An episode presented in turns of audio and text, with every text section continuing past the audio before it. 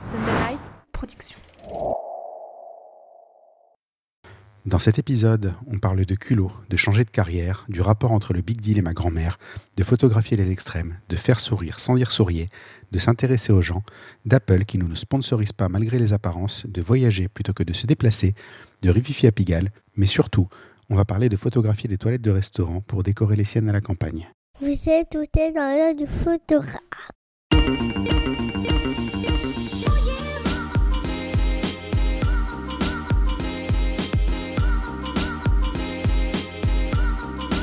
Dans ce podcast par un photographe sur un photographe pour les photographes. Je suis Julien Pasternak et aujourd'hui, je vous emmène dans l'œil de Gilles Vautier.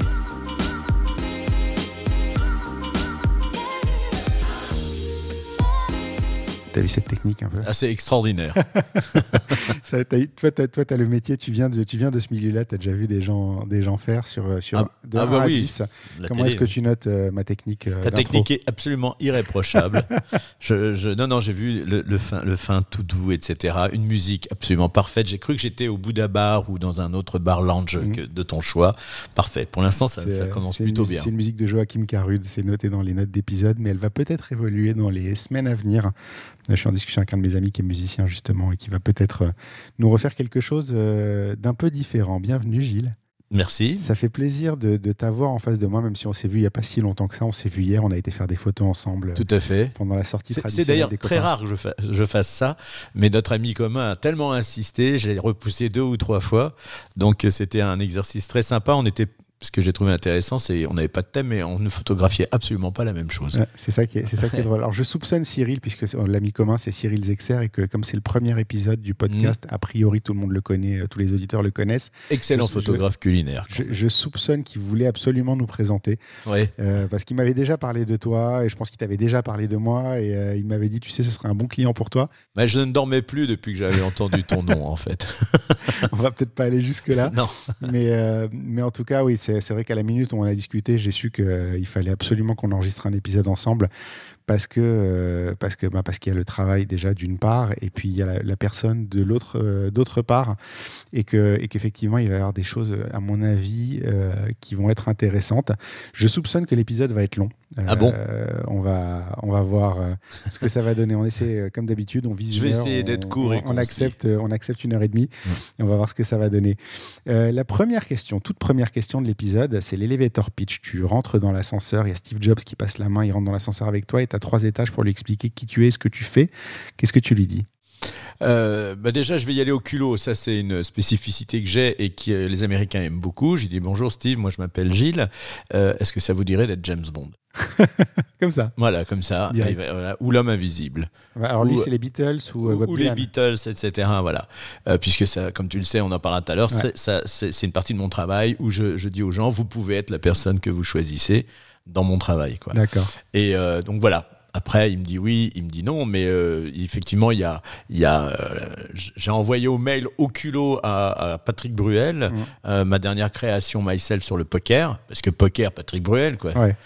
Et il a dit c'est génial, il faut qu'on le fasse. Bon, on l'a jamais fait. D'accord. Mais peut-être ça viendra un jour. oui, voilà. faut- je pense qu'il faut vraiment y aller au culot. De toute façon, qu'est-ce qu'on a à perdre si ce n'est un oui, quoi. Je veux dire, ils, Ouais. ils nous disent 9 fois sur 10 non, mais il y en a un qui peut dire oui. Donc j'ai- j'y suis toujours allé au culot. J'ai jamais eu peur de ça. C'est mon beau-père qui disait le nom tu l'as déjà, va chercher le oui. Oui, voilà, exactement. C'est, c'est- oui, c'est bien résumé, c'est ça. Euh, ma femme me dit, mais t'es complètement fou, faut pas aller le déranger. Je dis, bah écoute, je vais me présenter, excusez-moi de vous déranger, et voilà, boum. Et j'ai loupé Vincent Cassel dans les Champs, il était devant moi aux Champs-Élysées avec sa femme. Et euh, j'ai pas, tu sais, j'étais fatigué, Ouais. donc, mais d'habitude, j'ai toujours une photo sur moi. Je dis bonjour, excusez-moi de vous déranger, est-ce que je peux vous montrer ça? Est-ce que ça vous dirait de le faire? Et, et comme on parle d'ego chez ces gens-là, ça parle. Donc c'est une bonne façon, euh, une Ouais, bonne je pense, de oui. s'introduire. Ouais. Euh, je me suis noté des petites choses. Euh, la première, j'avais j'avais décidé de pas te poser la question au départ, Mhm. euh, et finalement, j'ai deux raisons pour lesquelles je vais te poser cette question. La première, c'est parce que ça a été, ça fait partie de mon histoire bizarrement. ce, ce- ce- ce truc-là, c'est que quand j'étais jeune, quand alors on parle de ça il y a 25 ans, quand je suis Quand arrivé les à Allemands Paris, étaient encore sur Paris, non, pas, c'est pas ça à ce point, pas à ce point malheureux, enfin, enfin, malheureusement, heureusement, pas à ce point, parce que je, je- ça, ça me, ça me ferait ça- je serai bien vieux. Euh, quand été plus jeune, donc quand j'avais 20 ans, quand je suis arrivé à Paris, j'ai vécu quelques mois chez ma grand-mère à l'époque, qui n'est plus de ce monde aujourd'hui, qui regardait, euh, je vais pas dire religieusement, mais qui adorait le Big Deal, euh, et qui, qui avait bon, ma grand-mère marocaine qui le disait avec son accent, le Big Jill, tu vois, c'était vraiment euh, Gilles, un truc le Big euh, Jill. en plus. et il se trouve que tu as été Bill du Mm. Big Deal, Tout à euh, fait. le- l'alien L'alien, euh, qui l'extraterrestre. répondait à Vincent Lagaffe euh, Tout à fait. dedans.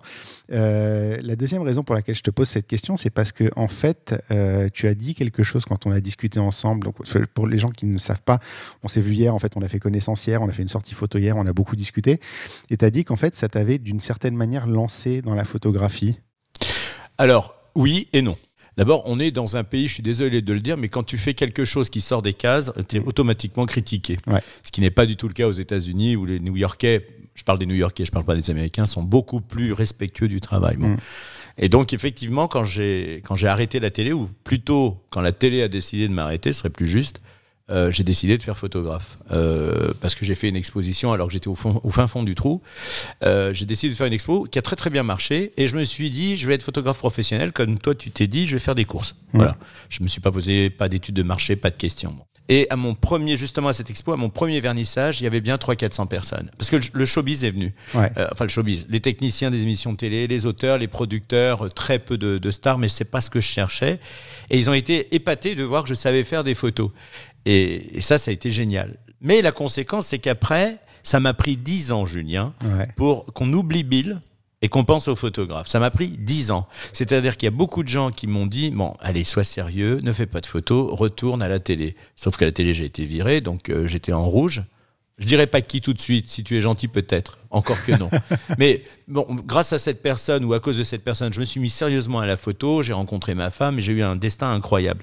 Mais au début, les gens disaient non, non, mais il faut qu'il arrête, c'est pas sérieux la photo. Voilà. Et ça, c'est un truc que, en fait, on est dans une case, on a du mal à en sortir. J'ai Ouais. été Bill du Big Deal, mais j'ai fait plein de choses à côté. J'ai connu quand même Jean Dujardin, Bruno Salomon par le carré blanc, euh, euh, plein de copains comme ça de- du comique. J'ai fait, de la- j'ai fait des photos incroyables, j'ai été exposé en art, j'ai fait, j'ai beaucoup voyagé. Merci Lucie. J'ai beaucoup voyagé, et, mais les gens ne retiennent que ça. J'ai été Bill du Big Deal, il faut que je retourne à la télé. D'accord, donc tu as passé 10 ans à le faire euh, oublier. Voilà. Première phrase, moi je dis, tu as été Bill du Big Deal. Voilà. Mais, c'est normal, j'y suis totalement habitué. Et puis je suis très flatté du- qu'on me, pose toujours cette question aujourd'hui. Je suis tout- tout- très content de recevoir un coup de fil d'une production qui me dit on aimerait bien vous avoir pour le souvenir, etc. Ça veut dire que j'ai bien fait mon travail. Maintenant, cette émission, Julien, elle s'est arrêtée en 2004. Nous Ouais. sommes en 2021, ça va faire 17 ans. Ouais. Maintenant, pour, euh, pour, euh, parce que ta grand-mère regardait le Big Gilles, moi j'ai une anecdote qui m'a fait penser à ça tout de suite. J'étais à, Manhattan, euh, au, Rainbow Bar, tout en haut, là, sur le Rockefeller Center. Et je déjeunais avec des copains, et je dînais avec des copains, et le type qui nous, a- sert était, le maître d'hôtel était français. Et je lui dis, mais vous parlez excessivement bien français. Il me dit, mais je suis italien, mais j'étais prof de français à Paris. Et puis je suis parti parce que je ne gagnais pas bien ma vie, etc. Mais euh, là, bon, bah, du coup, ma mère, je l'ai installée chez elle en Sicile et je lui ai fait monter une antenne parabolique pour qu'elle puisse regarder la télé française. Bon, voilà. Et à un moment, il, il nous dit, euh, mais vous-même, que faites-vous ici, euh, au Rainbow Bar, comme ça? Je lui dis, bah, moi, je travaille à la télé, donc... puis après, bon, j'avais un peu le melon aussi à l'époque. Enfin, disons que c'était facile, la vie, quand on gagne des milliards de dollars. Et je lui dis, voilà, je suis à la télé. Et puis je lui dis, mais très sincèrement, spontanément, je suis Bill du Big Deal. Et là, on est à New York, à Manhattan, ouais. là-haut, là, au 80e étage. Il me regarde, vous êtes Bill du Big Deal. Oui. Il me dit, c'est à cause de vous que j'ai installé une antenne parabolique pour ma mère. Elle ne peut pas quitter le Big Deal. Donc, on a été obligé de faire tout un truc pour qu'elle puisse regarder Mm. le Big Deal. À la- à l'époque, il n'y avait pas Internet en Sicile. Voilà. Donc, c'est, tu vois, c'est une petite anecdote qui m'a fait très plaisir. Ça, ça en dit long sur l'âge des spectateurs du Big Deal quand même. Ah oui, oui, oui, oui. Tu, tu vois, il y a, il y a plein de gens euh, qui me disent, euh, effectivement, ont aujourd'hui 30, 35 ans, euh, puisque l'émission, elle a fait 98-2004. Donc, Ouais. tu vois, c'était, oui, ça a duré euh, 8 ans Mm. et ça a marqué beaucoup de gamins qui sont aujourd'hui des hommes. Et qui regardaient avec, Mm. avec leur maman ou leur mamie Oui, cette émission. C'est ce que je disais, une petite chargée de prod là ce matin, euh, puisque on m'a proposé de faire une autre émission de télé, euh, et un dîner presque parfait pour répondre Ouais. à ta question muette. Euh, et elle me disait, mais euh, vous savez, vous m'avez bercé quand j'étais gamine. Et moi, je lui ai répondu, et surtout, vous avez des très jolies dents parce que grâce à moi, vous vous êtes lavé les dents tous les soirs. Ce que les parents disaient, si tu ne te laves pas les dents, tu ne verras pas Bill. Voilà.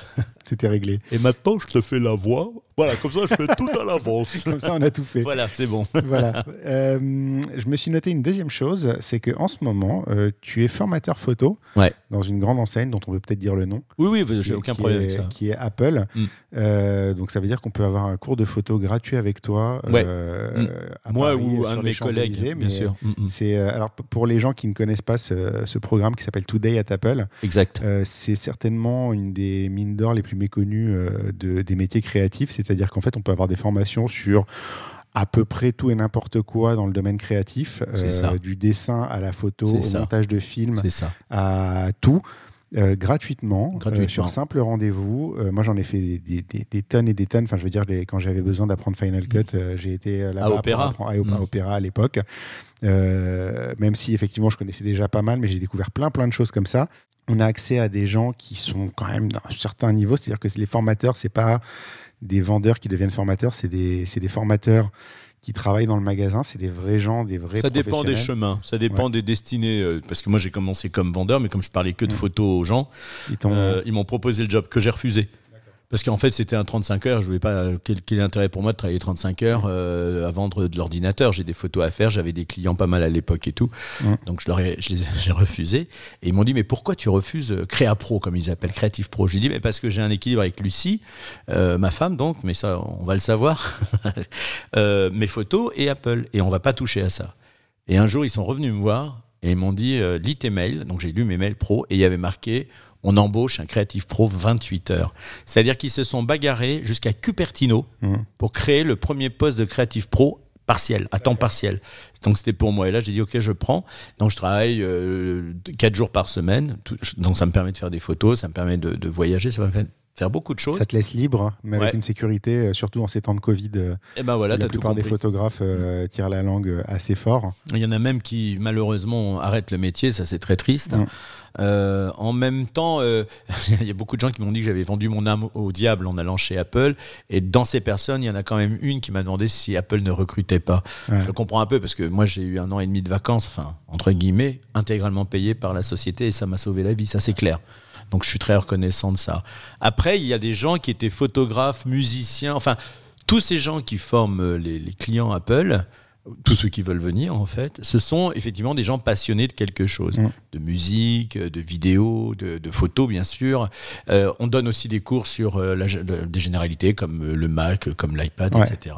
Et ça marche plutôt pas mal.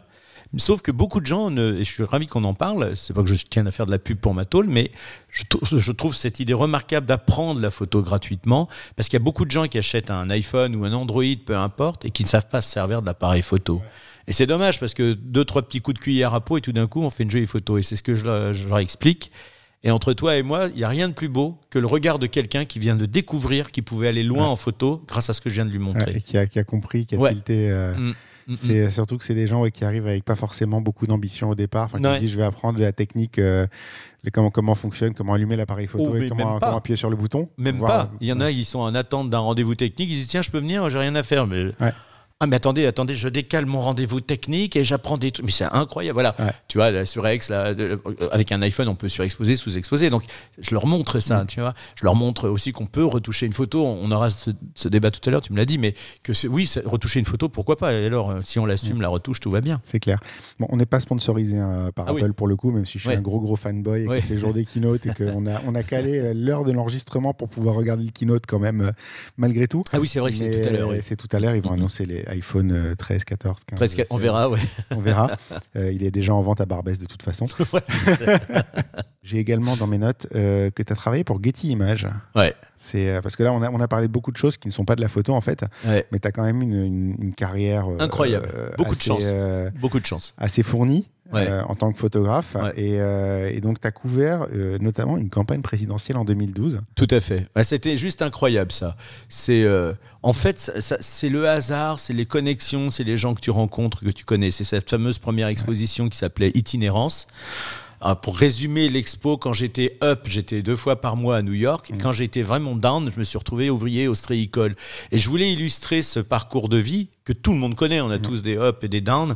Et j'avais montré euh, donc mes photos de la marée et de New York. Et, mais c'était c'était sans prétention. euh, D'ailleurs, mon travail est toujours sans prétention aujourd'hui. Je voudrais pas qu'on me dise le contraire, mais j'ai montré ça. Et euh, un jour, il y a une nana qui vient au vernissage que je connais et je sais très bien où elle est.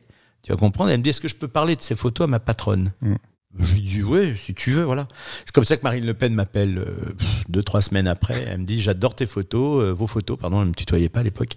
J'adore vos photos. Est-ce que vous voulez être, euh, est-ce que vous voulez faire la présidentielle? Alors je, je le dis tout de suite. Moi, je suis fils de journaliste du Canard enchaîné. Mm. Donc quand l'extrême droite m'appelle, ça m'irrisse un peu le Ouais. poil. Mais d'un autre côté, si je dis non, il y a quelqu'un d'autre qui va prendre la Mm. place. Et donc je, je me dis, il faut que je trouve une solution à ce piège redoutable qui est de travailler pour le Front National, parce Ouais. que ça c'est antinomique pour moi, c'est pas possible. Et donc euh, à l'époque, je connaissais pas encore Lucie, parce que quand elle l'a su, je veux dire qu'elle était pas très fière. hein.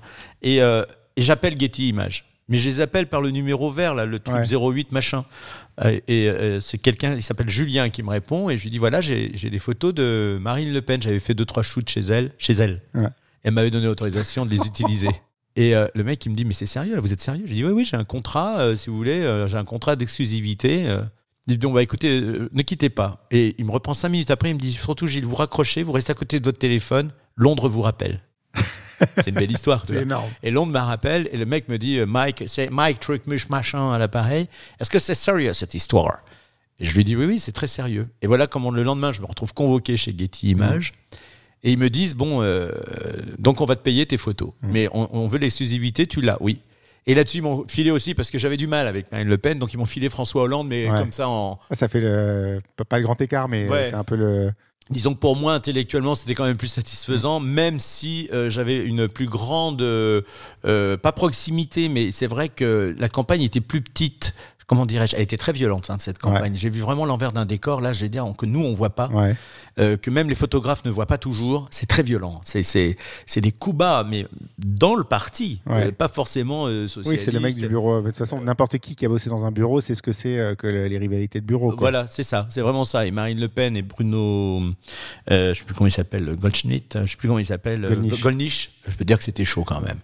Voilà. Et donc, elle, et j'ai appris en un an, je crois que j'ai appris 4 ans d'accord. Parce que Guity me disait, ça va pas du tout ce que tu fais là. Parce que moi, je suis arrivé, euh, mais alors vraiment, Oui, euh, euh, comme un enfant. hein. J'avais deux heures de vol.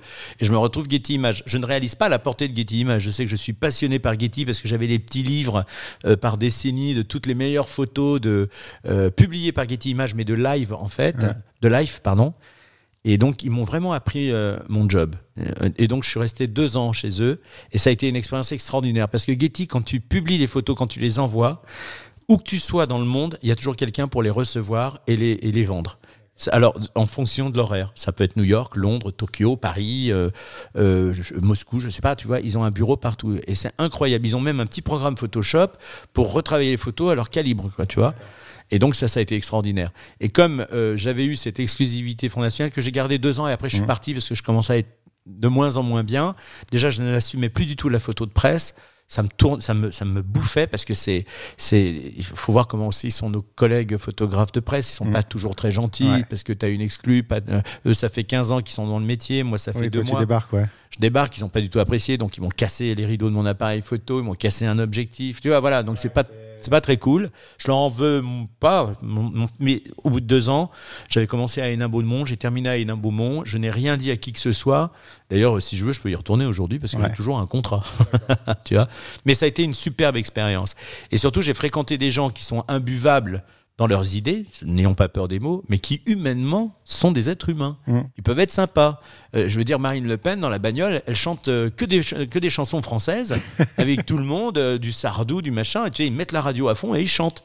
Parce qu'elle me disait, quand on était gamine avec le- mon père, donc euh, le célèbre Jean-Marie Le Pen, il partait en voiture à- au golfe du Morbihan, à la Trinité, et il mettait la radio à fond et ne m'appelez plus le France. Tu Et vois. là, ouais, et là, tu- là, tu te rends compte que c'est un être humain qui est. Voilà, c'est ça, c'est terrible. Hein, c'est Ouais. euh, euh, c'est terrible. Jean-Marie Le Pen, il m'a sorti cette phrase, euh, je le photographiais, et puis il me disait, vous connaissez la différence entre ma fille et moi? Je lui dis non, elle, elle veut le pouvoir, pas moi. Et là, tout est, tout est résumé. C'est clair, c'est clair. Alors pour, pour être marié à une avocate et avoir de temps en temps cette discussion quand il y a des trucs horribles, Mhm. genre euh, Mohamed Merah euh, qui est Mm. défendu euh, par, un- par un avocat euh, et que tout le monde dit mais euh, comment c'est possible de défendre une ordure pareille, machin. En fait, euh, les avocats euh, qui connaissent le problème diront mais en fait s'il n'est pas défendu, il n'y a pas de justice. C'est vrai. Et, euh, et donc, du coup, effectivement, euh, je pense que j'aurais. Moi, j'aurais probablement pas pu aller photographier euh, le, le- le Front National, mais je comprends qu'il y ait ce besoin de, que quelqu'un le fasse. Euh, et qu'à la limite, je préfère que ce soit quelqu'un qui a les idées claires là-dessus qu'un militant. Alors, voilà, il y a ça aussi. Moi, j'avais un œil très extérieur. Je n'ai jamais voulu que le Front National me paye. Mm. Et, euh, et puis, j'étais pas toujours d'accord avec tout ça. Et puis, il y a une amie qui m'a dit un jour, mais tu es quand même responsable de l'image de l'extrême droite. Et cette, cette phrase, elle est là encore. Tu vois, quand je fais une belle photo de Marine Le Pen en train de se maquiller dans sa loge, c'est une photo magnifique avec des éclairages. Je veux dire, on aurait eu Brigitte Bardot, on m'aurait, je, pense que je serais affiché euh, à la maison de la photo. Là, c'est Marine Le Pen. J'ai appelé cette photo la beauté du diable.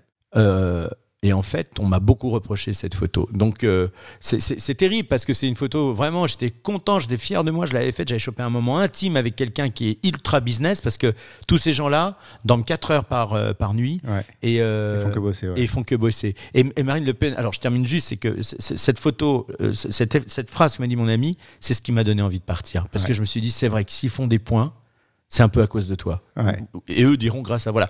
Bon, après attention, je, je ne renie rien, je l'ai fait. Euh, ma femme m'a dit arrête parce que je j'en ai un peu marre. Je, je comprenais, mais Mhm. mais c'est quand même moi qui ai fait la photo de Marine Le Pen avec l'ambassadeur euh, d'Israël euh, des Nations Unies. Quoi, tu D'accord, vois, euh, ouais. voilà. Donc c'est des, des, des photos sympas à faire Mhm. euh, qui sont intellectuellement euh, savoureuses.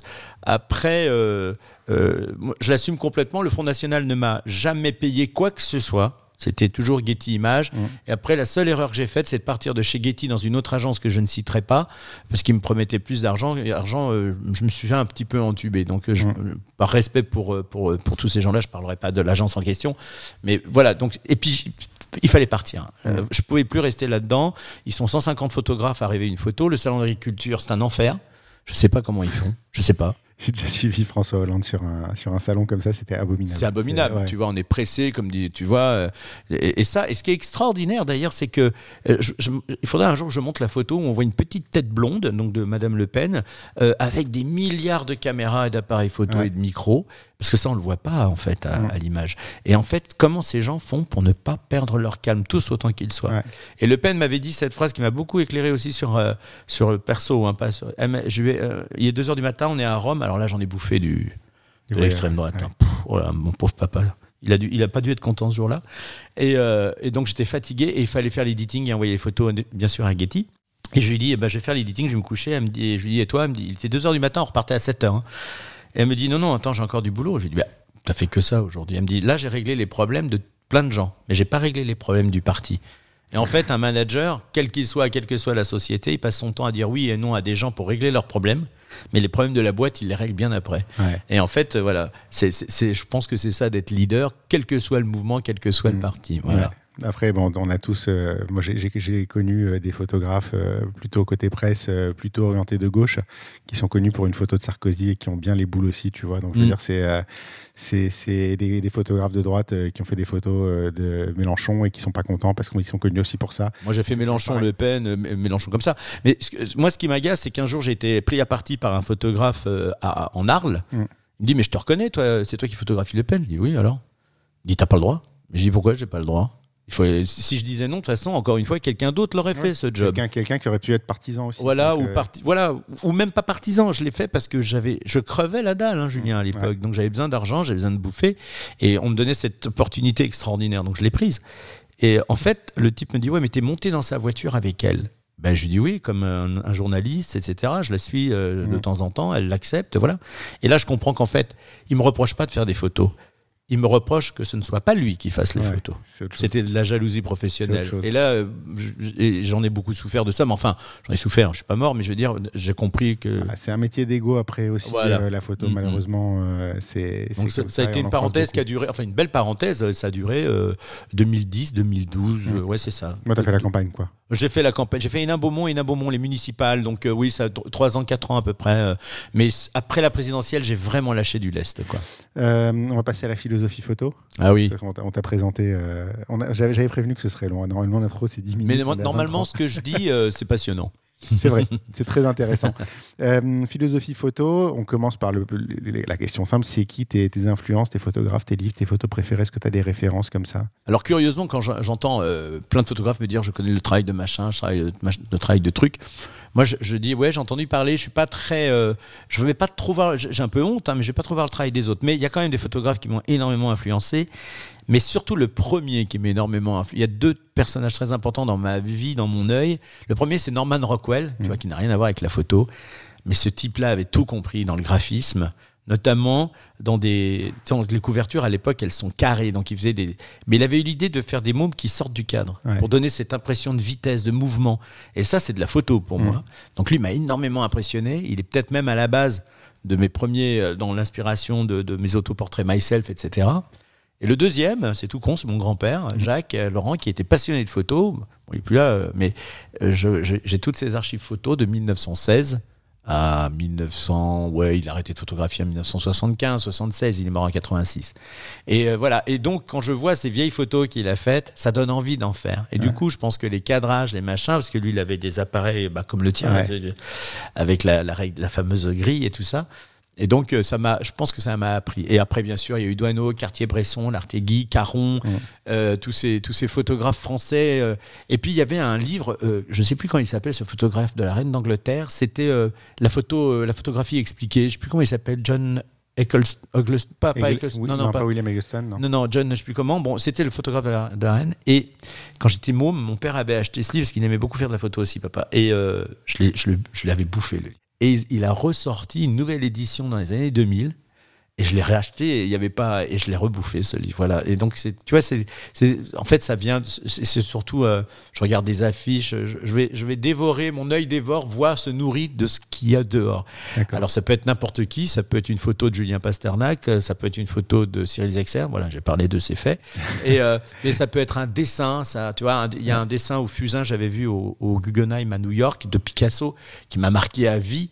Et c'est un clochard qui est dans un bar et qui te regarde, que tu vois. Et ce cadre était, enfin c'est le génie de Picasso, c'est ces trois trois coups de fusain, mais c'était très parlant. La silhouette. Voilà. Donc tout ce qui est graphique, en fait, Ouais. Mm, mm, ça, mm. te, ça te parle. Et je, je euh, crois qu'on le retrouve pas mal dans mon univers. bah, déjà rien que dans la série Hopper, on, on en parlera un petit peu plus loin. Avec plaisir. Euh, c'est quoi qui te fait déclencher? C'est quoi qui te fait appuyer sur le bouton euh, pour prendre une photo?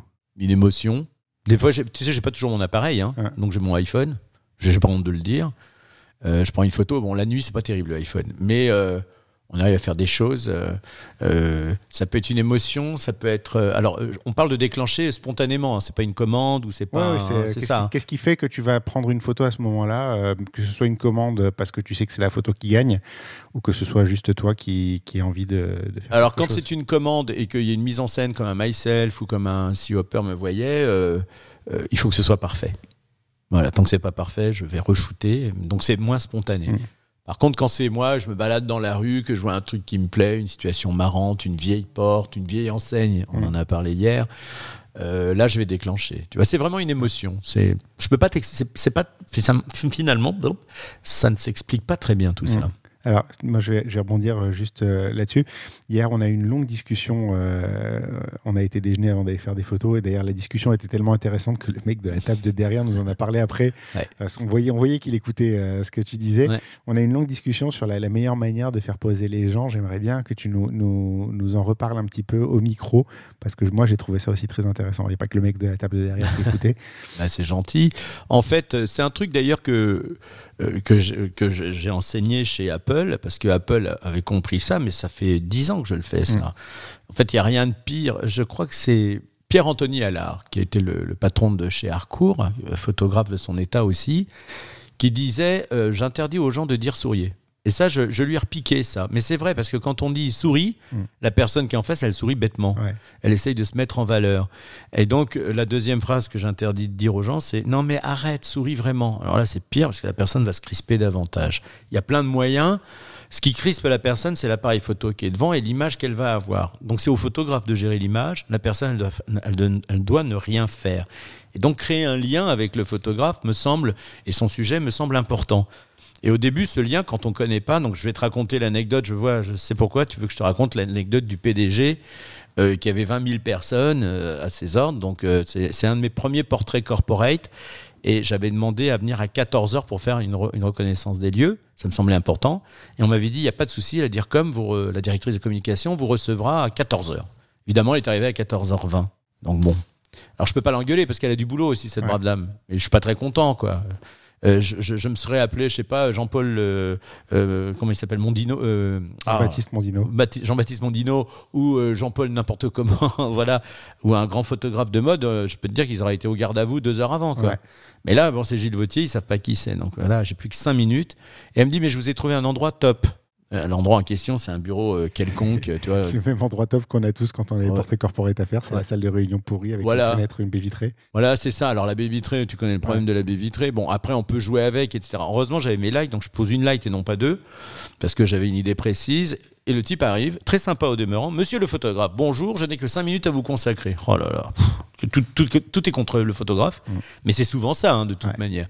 Et, euh, et là, je lui dis, il me dit, je m'assois sur le fauteuil. J'ai dit, ah non, euh, ça non, il était petit, le fauteuil était grand, c'était un fauteuil de, de PDG, là, tu sais, qui s'incline. euh, Enfin, un truc C'est dégueulasse. vrai qu'il va le bouffer, quoi. Ouais, voilà, qui va le bouffer, on va pas le voir. En plus, le- le- la, la veste, c'est- c'était pas très joli. Je lui dis, levez-vous et euh, vous gardez votre veste, vous vous mettez derrière le, le, le fauteuil.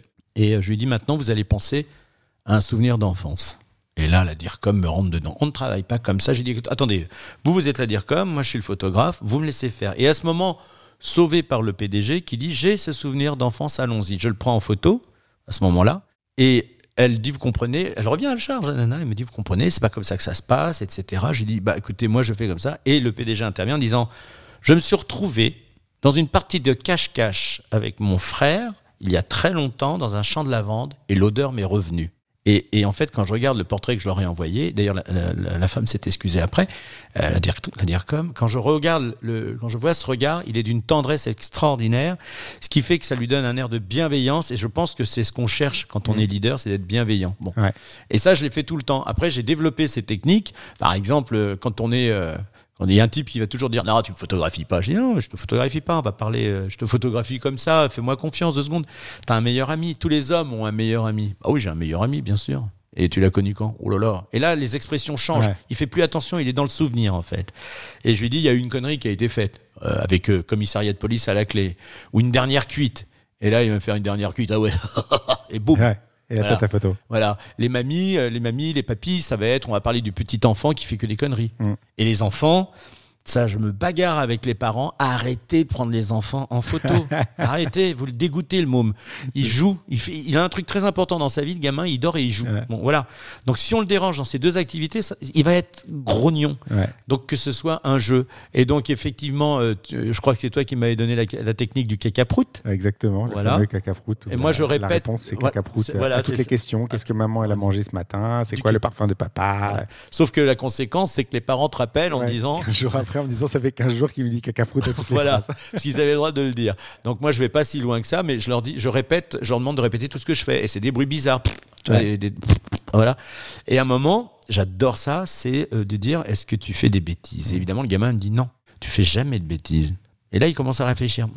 Pas beaucoup. Je pense, je voudrais que tu penses à la dernière. Et là, il faut être prêt, hein, parce que c'est un moment fugace et il faut commencer à enclencher, à, à déclencher, même quand on parle.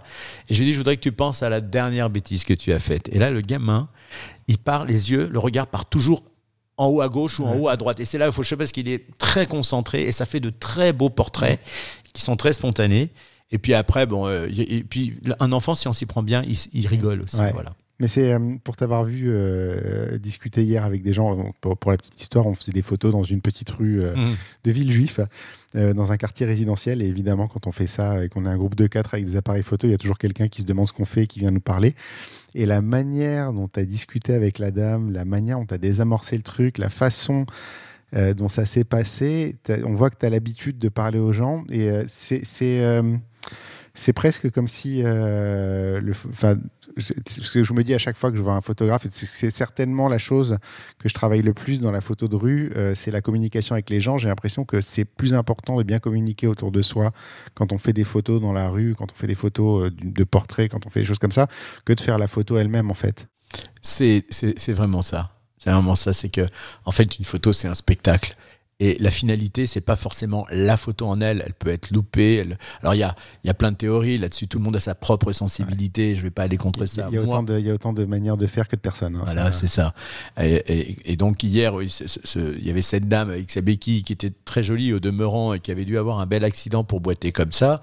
Elle s'est un petit peu inquiétée, effectivement. Et donc, euh, on lui a dit, on fait des photos. Puis je l'ai rassurée. Je lui ai dit, non, mais ne vous inquiétez pas. Je sais plus ce que je dis. J'ai dû lui sortir une bêtise colossale, mais qui l'a fait rire. Ah oui, je lui ai dit, vous êtes un peu curieuse. Vous avez un truc comme ça. Donc, ça l'a fait rire, ça a détendu. Et puis après, on lui a expliqué notre travail. Euh, quand je prends les gens en photo, je leur demande toujours.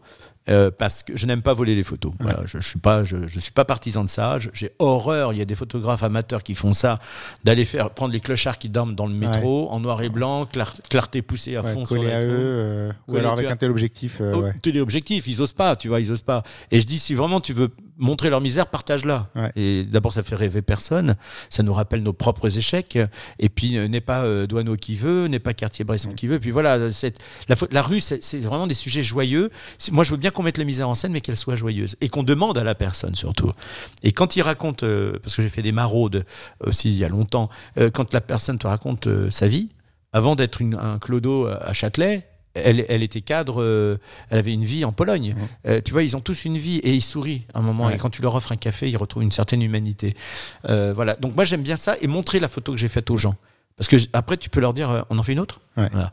Et puis il y a eu ce monsieur aussi qui était à sa fenêtre. C'est- J'allais y venir justement. C'est cette façon de négocier, euh, Voilà. de, de- de rentrer chez lui finalement. C'était exactement ça. J'ai pas essayé. Tu vois, il était là. Il y avait un, un- un portrait incroyable à faire. Il était un peu édenté. Il y avait, ça avait l'air bien pourri chez lui derrière, mais il était vachement sympa. Ouais. Et je lui dis, euh, je peux vous prendre en photo Faire, oh non, non, non. Puis là, je, je regarde, j'ai dit, non, mais c'est- une photo qui ira sur des sites érotiques, ne vous inquiétez de rien. et là, il a éclaté de rire Ouais. parce qu'il sait très bien qui il est. Et la glace était brisée. Et la ouais. glace était brisée, voilà. Ouais. Ouais, ouais, tout Et à du coup, fait. et du coup, tu as pu rentrer dans son jardin pour faire la photo que tu voulais faire. Voilà, exactement. Il était, euh, non, il était vraiment sympa. Chaque fois que je réfléchis à ce que je pourrais améliorer dans ma photo de rue, je pense à ça. Je me dis, il faudrait que je parle plus aux gens. Et c'est vrai Mm. que c'est quelque chose, moi qui suis né, qui ai grandi en province et qui suis venu à Paris, c'est quelque chose que j'ai perdu, je pense. euh, Ah, surtout si part, tu viens de la euh, ouais, province. quelque part à. Paris, parce que euh, j'avais été choqué. Je suis retourné il y a, il y a quelques années euh, à Metz, donc où j'ai grandi. Et j'ai été choqué par le fait que les gens euh, sont abordables dans la rue, alors qu'à Mm. Paris, tu fais ça, tu te fais euh, la plupart du temps envoyer bouler, quoi. Enfin, en tout cas, tu n'oses même plus essayer parce qu'en réalité, tu te fais pas de temps envoyer bouler que ça. C'est juste que les gens ont l'air plus fermés au, au premier abord. Mais en tout cas, comme les gens sont ouverts finalement en, en province. Alors, je suis moyennement d'accord avec toi, pardonne-moi, euh, parce que je trouve que les gens se sont un peu détendus. J'ai envie de dire du slip. Pardon, je sais qu'on est dans un, dans un blog, un, un podcast, sérieux, sérieux et raffiné. Euh, Tu as remarqué que je, je, je, pèse mes, je choisis mes mots, je, je suis en sueur. non, je trouve que les gens sont un peu plus détendus. Si on les, on les prévient, alors des fois ils sont pressés, ils n'ont pas le temps. Donc on laisse tomber. Mais des fois ils ont le temps. Je vais te donner un autre exemple. Euh, les enfants, c'est un sujet très sensible en photo. Euh, en Australie, j'ai photographié des gamins qui étaient dans une piscine en train de jouer, qui faisaient un bordel monumental. Et, la, maîtresse est venue me voir, elle m'a engueulé, etc. Parce qu'elle elle pensait que j'étais pédophile, pédophile, comme ils disent. Bon, voilà, ils ont les mêmes problèmes que nous. Et en fait, ça, c'est un sujet très très sensible. Et euh, il y a 15 jours, j'ai photographié un mariage et j'adore décaler mes photos. Et je trouve que sur une pose classique d'amoureux, de mettre une gamine quand ils s'embrassent, de mettre un- une gamine qui traîne et de faire Ah, c'est dégueulasse. Moi, j'adore ça. Ouais. J'adore ça. Je trouve ça sympa. Après, les parents, ils sont peut-être pas d'accord. Ouais. Donc déjà, la robe de mariée me donne tous les droits. C'est tu fais ce que tu veux avec une mariée dans les rues de Paris. Moi, j'ai pris en plein boulevard Haussmann un couple en train de se marier. Les voitures euh, s'arrêtaient devant. Tu vois, Ouais, c'est sympa. Personne klaxonne en plus, ça qui est beau. Ou alors ils klaxonnent, vive les mariés. C'est ce qui met vachement de joie sur la, la photo. Mais et là, donc je suis allé voir les parents. J'ai dit voilà, je suis désolé, je me suis servi de votre fille. Euh, elle me dit non, mais c'est super, on a vu ça de loin. Qu'est-ce que c'est? Ben voilà, elle, faisait c'est dégueulasse et tout ça. Donc j'ai fait euh, une quinzaine de photos. Et euh, je les, enfants sont des cabots naturels. Il suffit juste de les, de les guider un peu. Et, les parents m'ont dit mais il y a pas de souci, on pourrait avoir un tirage. Bon, un tirage c'est 50 centimes, Ouais. bien sûr que tu, voilà. Évidemment, ouais. Et, voilà, et ça, ça permet de faire des choses juste incroyables, mais de, de demander, d'aller voir les gens et de leur expliquer ce qu'on fait. C'est, moi, c'est un, un- t'as raison, c'est un des côtés préférés, un de, un de mes aspects préférés de la photo. Je crois, je crois que le maître mot de cet épisode, ça va être savoir communiquer en fait. C'est Mais une photo, c'est quoi? C'est de la communication à la base. Si je vole une photo et que je montre quelqu'un qui est malheureux euh, dans son univers, et ça c'est au Cambodge que je l'ai appris où les gens, pff, tu peux les prendre en photo comme tu veux, ils te font visiter leur, leur maison. Et quand je te dis leur maison, ça, ça, ça tient Oui, dans, ton, un- dans, dans ton angle. Tu vois, il y a tout, il y a même pas de salle de bain et tout, mais ils te le montrent, ils sont fiers. ouais. Et tu leur demandes, il y a une connexion. C'est, j'avais acheté un jus de, de sucre de canne. C'était très bon, mais alors, putain, bonjour le sucre. hein. Et, et cette dame, euh, je parle avec elle dans un mélange d'anglais, de vietnam, de cambodgien que je parle pas, hein, mais je connais deux mots, de français, puis il y a le guide qui s'en est mêlé. Et finalement, je me suis retrouvé dans sa petite cabane. Elle m'a dit, mais venez, je vous montre ma chez moi, et clic-clac. Mm. C'est donc vraiment de la. Alors que si j'avais volé la photo de cette dame, Ouais. ça n'aurait rien donné. rien eu, elle t'aurait même pas regardé. Exactement, puis eu, elle euh, m'aurait, je pas allé chez elle, et- enfin dans son boui-boui là. Voilà. c'est- un échange finalement. Mm, tout à Je fait. que- Ouais, ouais, vraiment. Euh, quand quand j'ai parcouru ton site, euh, j'ai eu l'impression que tu as un côté un peu collectionneur d'images, c'est-à-dire que tu fonctionnes euh, par série. Tu fais pas des photos isolées, tu fais pas. par exemple, hier, on est parti dans la rue, mais tu as fait des, des séries entières sur des pas des thèmes, mais euh, tu as, un fil conducteur dans, le, dans ta journée. Enfin, tu Mm. un fil conducteur dans ta journée. Euh, et quand on va sur ton site, euh, même les thèmes les plus simples, par exemple les, les- les façades des plages en Italie, Ah, euh, ça t'a plu Il y a- y, un côté, y a un Oui. côté collectionneur, alors que c'est simple en fait. Et c'est vrai que tu fais une seule photo, ça n'a aucun intérêt.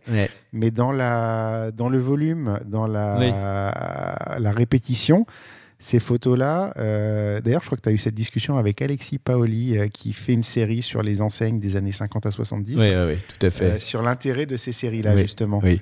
Et donc ce côté collectionneur un petit peu, et c'est peut-être, enfin, si, si ça explique euh, justement le fait d'avoir un thème. Moi, c'est une, un- une des grosses difficultés que j'ai quand je sors faire des photos, par exemple.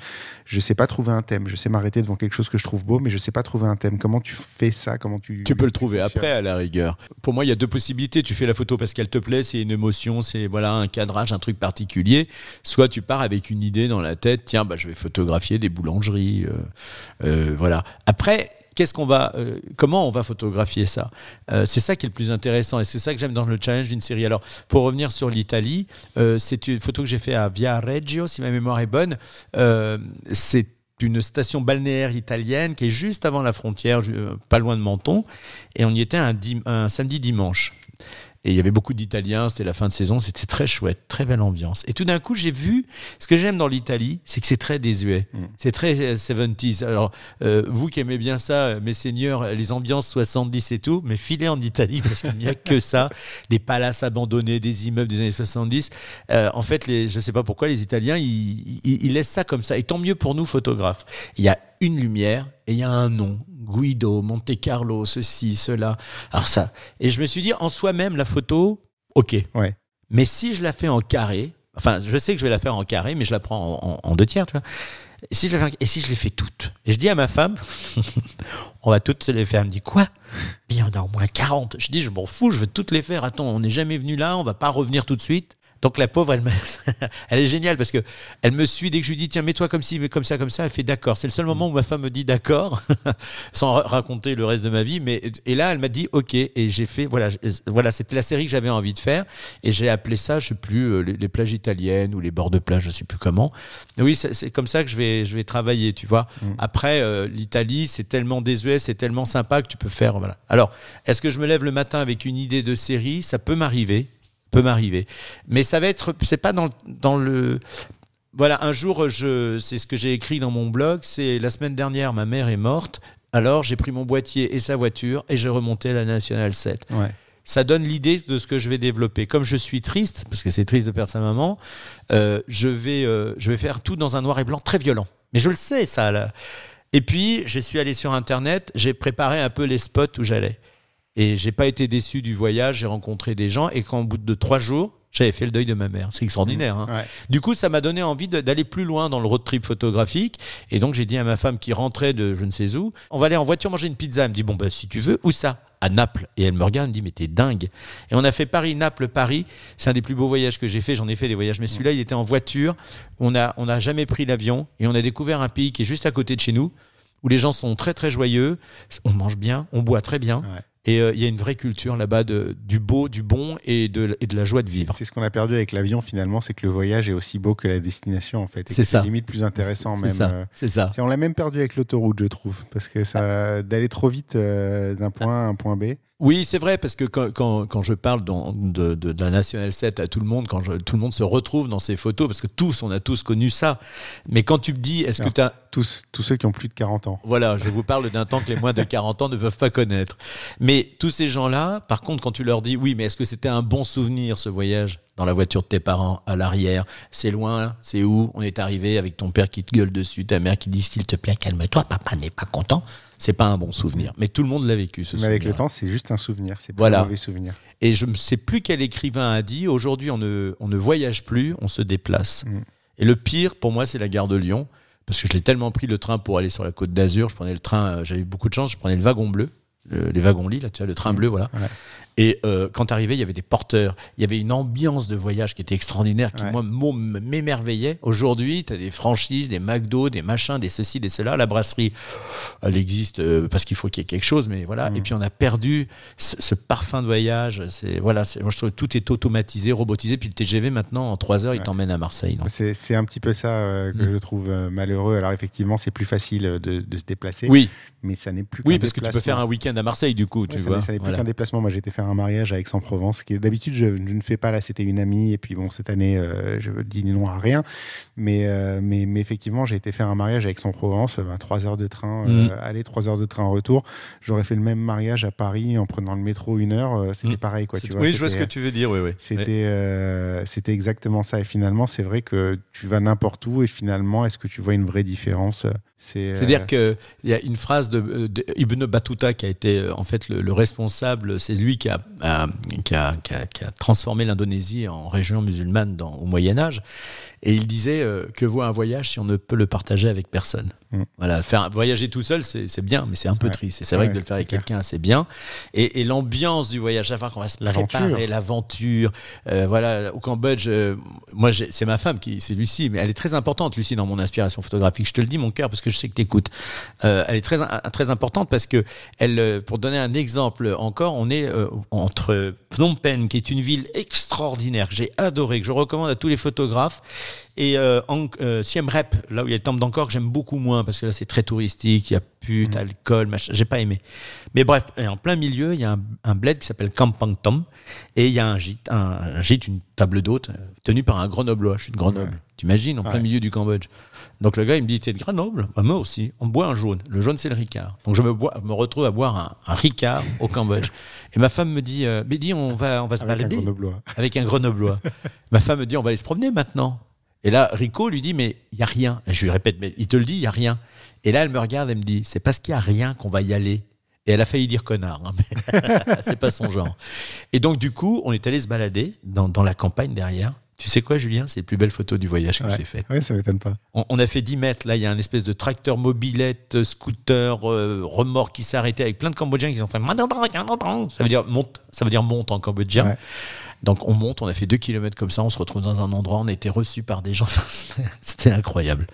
Voilà, tu vois, donc. euh, Et des euh, fois, t'attends rien et en fait, euh, Voilà. c'est le, même principe que de faire des photos en bas de chez toi en fait. ouais, voilà, c'est ça. C'est euh, Ouais, tu, crois qu'il y a rien Mm. du tout parce que ben soit tu vois un- un- une étendue plate, soit tu connais et du coup, ben, il n'y a rien de nouveau, il n'y a rien qui attire ton regard et finalement, euh, c'est là que tu vas trouver peut-être les plus beaux trésors. Voilà, et puis si tu, cachés sous ton nez. si tu te poses un petit peu, que tu t'assois, et Mm. puis tu prends pas ta photo tout de suite, euh, faut être un peu chasseur d'images, Ouais. hein, comme pour reprendre l'expression. Moi, je trouve ça plutôt pas mal. J'ai eu une période comme ça où je me mettais en face des arrêts de bus et je regardais les gens aller et venir. Mais c'est pas mal ça aussi. C'est assez, ouais, euh, assez amusant. euh, Et à un moment, voir. tu, ouais, tu vois, et à un moment, ça y est, tu, tu, tu, tu le vois. La, photo, elle est là devant alignement, toi. ouais, t'as un Il y a un alignement, alignement, de- les gens. des choses, des gens Ouais. euh, Mm, mm. qui, qui est comme ça. Y il y avait une deuxième chose que j'ai faite parce que je m'en suis rendu compte bêtement. En fait, euh, pendant le, au mois de décembre, j'avais un mariage euh, qui, se, euh, qui se tenait euh, parce que dans le, le petit trou pendant lequel on a pu fêter des mariages. Mais c'était une mairie. Et donc, moi, quand je vais faire un mariage, j'ai toujours une heure d'avance parce que, un, je repère un peu les lieux autour de là, où- là où on va aller faire les photos de couple. Et puis, deux, bah, si jamais il y a un problème sur le chemin, bah, j'ai un petit peu de marge pour, pour le résoudre et arriver quand même à l'heure. Sauf qu'en décembre, bah, il n'y a pas de café.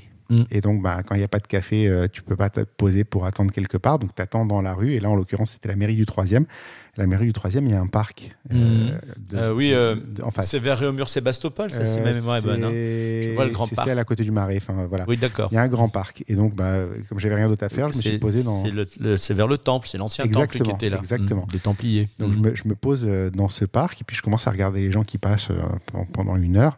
Et en fait, je me suis rendu compte que c'est toujours les mêmes gens qui passent. Mhm. Toujours. Pendant une heure, je vois les mêmes gens tourner en rond dans le parc. Et depuis, je regarde dans le parc. Et dans les parcs, en fait, c'est toujours les mêmes personnes. Et tu vas dans le même parc plusieurs jours d'affilée, tu vas avoir les mêmes gens aux mêmes heures qui reviennent faire le même parcours, repasser trois ou quatre fois devant toi et repartir chez eux. Bah, tu vois, tu l'as ta série là. Ouais. hein. Non, mais c'est Ouais, ouais. rigolo, tu vois, de, de se dire que finalement, quand tu prends le temps de regarder quelque chose que tu crois connaître, tu te rends compte que, un, déjà, tu le connais pas, et deux, il y a des. il Y a des J'allais dire pattern en, en- bon franglais. Il y a des, euh, Des schémas. des schémas qui se répètent finalement. Oui, oui, tout à fait, oui. Mais pour revenir à ton idée de, de série, tu vois, j'en ai deux qui sont ultra simples, qui me font kiffer. Trois, c'est déjà quand on sort d'un avion, qu'on arrive dans un pays pour la première fois, tu sors de l'avion et tu regardes. Tu vois que l'aéroport, tu vois rien d'autre. Ouais. Mais c'est ta première vue. Et ça s'appelle ma première vue. Mm. Je prends l'appareil, je suis en Ipstamatic, qui est pour moi la plus grande Ouais. euh, app- Apple de tous les temps de l'iPhone, parce qu'elle donne ce côté vintage qui est Ouais. sympa. Et je prends la, de ce que je vois. euh, Il y a euh, le truc, c'est aussi ma chambre d'hôtel. Quand je vais dans un hôtel, je prends toujours la vue de la chambre. Et là, c'est marrant parce que c'est vraiment, euh, t'as un mur comme t'as un Mm. très beau paysage. Et la troisième, et celle-là va te faire rire, ça s'appelle Les WC sont fermés de l'intérieur, Ouais. hommage au film de Patrice Lecomte avec euh, Coluche. Non, pas Patrice Lecomte, je, dis- je sais plus, euh, Un, Jean-Marie. un film avec Coluche. Avec Coluche, ouais, tout à fait. Euh, Jean-Marie Poiré, voilà. Et euh, en fait, euh, j'ai pris quand on va au restaurant, tu sais, on, on se fait toujours cette fixette. Les toilettes correspondent au restaurant. Ouais. Voilà. Donc si les toilettes sont dégueu, le restaurant va être dégueu. Ce qui est assez vrai d'ailleurs.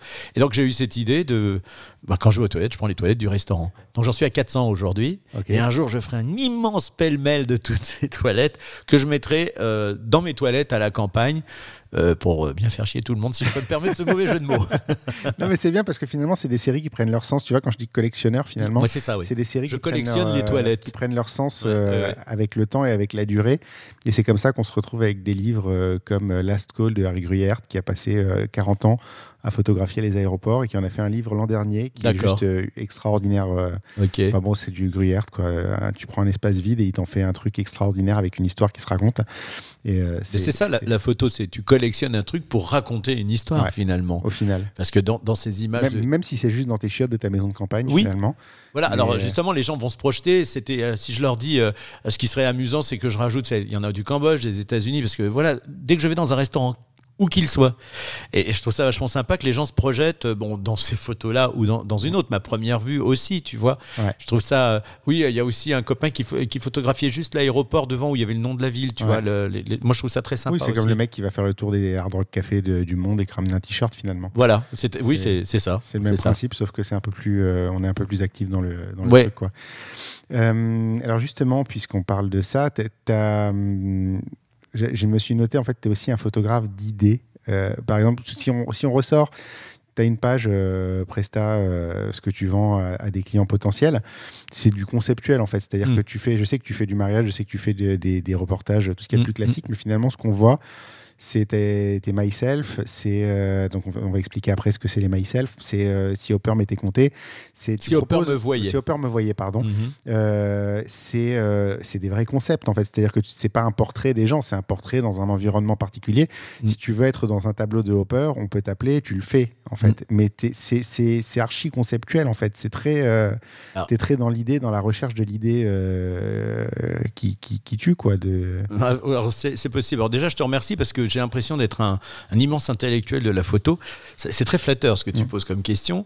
En Ouais. tout cas, tu réfléchis beaucoup, enfin pas Oui, par rapport à oui. par rapport à beaucoup de photographes, euh, enfin la moyenne en tout cas des photographes, tu réfléchis énormément à ce que tu fais, à ce que Tout- tu vas créer, oui. à ce que tu vas sortir. Oui, oui, oui, tout à fait. Euh, là, tu as cité plusieurs exemples. Alors, moi, il y a trois axes de travail, euh, trois séries qui reviennent régulièrement dans mon travail, puis plus toutes les autres. hein. Euh, euh, là, je travaille sur un concept que j'ai appelé les petits princes, mais euh, et toujours vers la famille. Parce Mm. que d'abord, pour un photographe, la famille, c'est quand même un terrain de jeu et, et financier qui est pas qui est pas négligeable. Mhm. Alors, il y a les myself. Donc, les myself, c'est ce qui m'a rendu, on va dire, euh, entre guillemets, célèbre, euh, puisque je, je crois que je suis un des rares à avoir eu 12 pages de portfolio dans Chasseur d'images. D'accord. Euh, et, euh, et ça m'a pas mal lancé. Donc, myself, c'est la multi-exposition. C'est tout Alors, bête. on, va, hein. on va- on va le garder juste pour un petit peu plus tard parce que c'est la série d'images dont on va. Ah, d'accord, ok, donc on multi- on va, on va juste préciser pour l'instant que c'est de la multi-exposition et que c'est la voilà. répétition de, Du d'une même personne dans Mm, plusieurs mm. fois dans la photo. Voilà, ça c'est un thème qui est vieux comme le monde. Euh, après, euh, oui, il y a une affaire de famille qui est quelque chose de très particulier, de très tendre. Euh, c'est encore un vieux sujet, mais que j'espère moderniser, c'est la réflexion du miroir. Mais la réflexion, à la rigueur, dans les deux orthographes. La réflexion euh, du miroir et la réflexion qu'on se fait de cette réflexion du Ouais. miroir. C'est-à-dire qu'en fait, l'idée, c'est de photographier un père ou une mère qui se regarde dans le miroir. Sauf que dans le miroir, c'est le reflet, c'est l'enfant. Mm. Et euh, c'est très simple hein, comme trucage à faire. C'est la lumière qui est un tout petit chouille complexe. Et c'est surtout derrière, derrière la retouche qui est très. euh, elle est marquée, mais je le veux hein, de toute façon, euh, puisque je veux que ce soit un tableau un peu Rembrandt, un peu dans les temps marronnés, chauds, etc. Voilà. Et à chaque fois que, que- quand on sort du shooting, je fais le trucage très rapidement sur le, le- le petit MacBook Pro, tu vois, pour mon- juste qu'ils voient le reflet, puisqu'ils vont le choisir avec moi. Y a, je les laisse, je me tais. Et ben, je te mens pas, 8 fois sur 10, il y a des larmes. Mm. Où il y a, y a beaucoup d'émotions. C'est extraordinaire, c'est intense. C'est de se dire, là, j'imagine les questions que les parents se posent c'est est-ce qu'il va être comme moi? Est-ce que j'étais un bon père? Est-ce qu'il sera un bon Mm. enfant? Est-ce qu'il n'aura pas de problème? Enfin voilà. Ça, tu les mets face à eux-mêmes, en fait. c'est tout à fait ça. Ouais, ouais. Et euh, en fait, je le faisais parce que, parce que la première fois, je l'ai fait, et puis j'ai vu que la, la- le père, il, il- il a pleuré. Mm. Du coup, la mère, elle a pleuré. Moi, j'étais à deux doigts de pleurer. Et, et donc, le gamin, il comprenait absolument pas ce qui se passait. C'était un petit bonhomme. Bon, là, il y a une limite. Hein. Je fais pas en dessous de 6 ans parce que Ouais. c'est trop difficile à mettre en scène un enfant. Ouais. Mais euh, sinon, c'est voilà, ça c'est le voilà. Après, il y a eu le confinement qui a été, je trouve, un- un- une source de création comme rarement on en a vu. Mm. Euh, et il y a eu ce challenge euh, reprenez une, un tableau célèbre en photo. Et ça, ça a cartonné. Tout le monde a fait le sien. Certains avec énormément de talent. Et ma femme m'a dit tu devrais euh, reprendre un tu vois, tu vois encore Lucie hein, toujours là elle. Euh, je lui dis oui tu oui pourquoi pas et puis alors ce qui est génial avec ma femme c'est qu'elle prend des poses très naturelles Ouais. et je la mets devant sa fenêtre et je lui dis regarde la fenêtre. J'avais une idée, elle avait une, une chemise de nuit verte et je lui dis regarde la fenêtre et prends cette position. Et c'est un tableau de Hopper qui est très célèbre qui s'appelle je crois Down, le, le- le tombé de la nuit, tombé du jour. Et, voilà. Et du coup, euh, l'univers de Hopper, c'est quoi? C'est pour, euh, pour faire, pour expliquer un peu à ceux qui nous écoutent, Edward Hopper, qui est un immense peintre universel dans lequel tout le monde se reconnaît, mais la pièce est très très nette et derrière, c'est pas que c'est flou, on sait pas trop ce qui se passe. Et il y a une frontière qui est la fenêtre. Ouais. Et donc je me suis amusé à reprendre ça. Alors euh, donc j'ai fait des pauses, etc. Et je fais une deuxième. Alors je le vois avec Instagram. Mon compte n'existe plus parce que j'ai été piraté, mon Dieu. Mais euh, j'ai vu que je suis passé de 60, 70 likes. Déjà, je suis content avec ça, moi. Euh, je suis passé à 200, 300. Là, je me suis dit, il se passe quelque chose sur la première photo dont je t'ai parlé. Et après, je fais une autre photo, sauf que cette fois, je trouvais mon décor tellement pourri, euh, de mes pavillons de banlieue de Shell où j'habite, que j'ai mis une carte postale que j'ai de New York dans les années euh, 30. Et puis j'ai j'ai fait un filtre dessus que j'ai, pour le coup, j'ai créé. Et là, pareil, ça, et ça marche, et ça prend. Et un jour, il y a une, une copine, enfin la, la femme d'un pote, qui me dit Ah, si Hopper te voyait. Alors déjà, là, j'ai un vrai compliment. Là. Ouais. Là, on est dans l'univers Hopper. Et s'il te voyait, qu'en penserait-il? Et c'est c'est le, le- le titre que j'ai trouvé à la série. Mais le pire, c'est que quand j'ai dit voilà, vous pouvez acheter 10 tirages, cartes postales et tout, mais on en a vendu hein, de ces Ouais. bêtises. Voilà. Alors oui, il faut faire l'exposition. Euh, et, et pour te donner un petit scoop, euh, l'idée que j'ai, ce serait si Hopper me voyait, mais j'ai très envie de faire un univers sonore avec la photo. Mhm. Et aujourd'hui, c'est possible parce que tu mets un QR code à côté du cadre. Ouais, et les gens peuvent l'écouter. ouais. Voilà, et, et- et tu dis juste aux gens, prenez vos écouteurs pour le téléphone. Mm. Et donc, si tu savais le nombre de musiciens célèbres ou pas qui ont créé des... Je leur ai dit, voilà, tu choisis une photo, et, et si ça t'inspire un truc, euh, voilà, Smaïn m'a fait Ouais. une euh, très jolie voix. Euh, Sophie Loubière, qui est écrivain, qui a gagné des, euh, le prix euh, Landerneau du policier l'année dernière, euh, m'a fait une très jolie voix aussi. Euh, Thierry Eliès, grand musicien de jazz. euh, Cyril Duflo, qui est, le- qui est un des grands patrons de, de la musique à Neuilly, m'a fait des trucs, tu vois, c'est... Et j'étais très touché, tu vois. C'est il y une a- belle association finalement. mais oui. Mais encore une fois, on en a parlé, hein, et, ça, j'arrête pas de le dire. L'image et le mot, c'est extraordinaire. Ouais.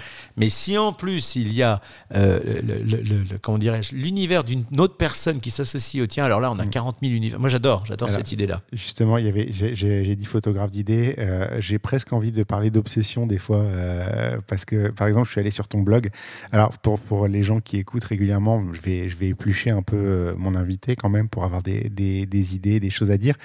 Et toi, je suis tombé sur ton blog qui est pas réellement un blog de photo. Enfin, un blog de photographe, mais t'as un blog qui est pas réellement un blog de photographe qui s'appelle du Rififi à Pigalle, euh, qui est euh, une recherche. Je ne vois pas en fait comment tu peux euh, faire ça rapidement. Je pense qu'il faut vraiment être intéressé, voire obsédé par le sujet pour aller chercher autant de choses, autant de détails. Euh, et d'habitude, les blogs, je les survole. Là, le tien, je l'ai lu.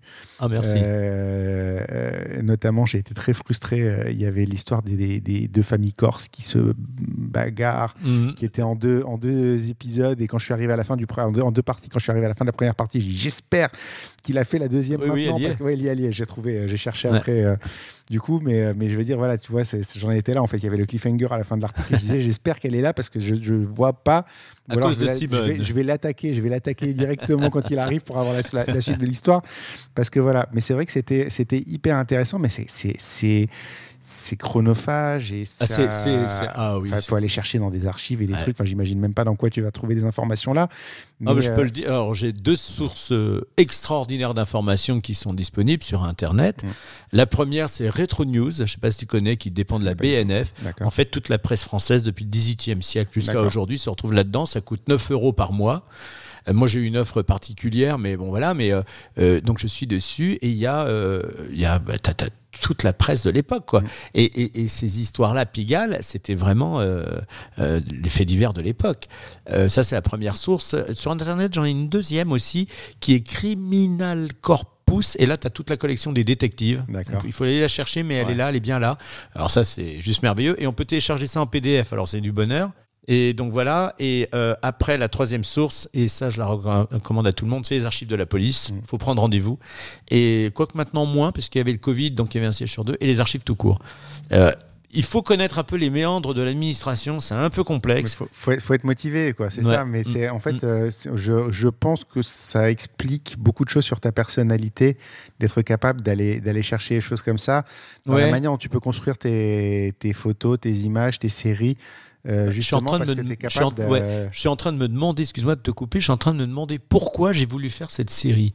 Et l'idée de base, elle revient, c'est que j'en ai un peu marre qu'on idéalise ces gens-là. Ouais. C'est des voyous, c'est des bandits, ils ont tué, tu vois. Quand on me parle de, de Joatia, qui a été une immense star de Pigalle, qui a fait rêver euh, toutes les femmes de l'époque. Oui, c'est les glamour, quoi. Et en Et, fait, un- c'est un, tueur. C'est euh, c'est pas un monstre. Attention, il a, lui, il a, il a fait Mauthausen. Il a vraiment pas voulu travailler pour les Allemands. Mais Pierrot le Fou, oui. Ouais. Pierre Loutrel, c'est un salopard. Si tu lui parlais mal, il te mettait une balle dans la tête. Mhm. Comment on peut idéaliser ces gens-là aujourd'hui? Non, c'était pas mieux euh, avant. C'était avant.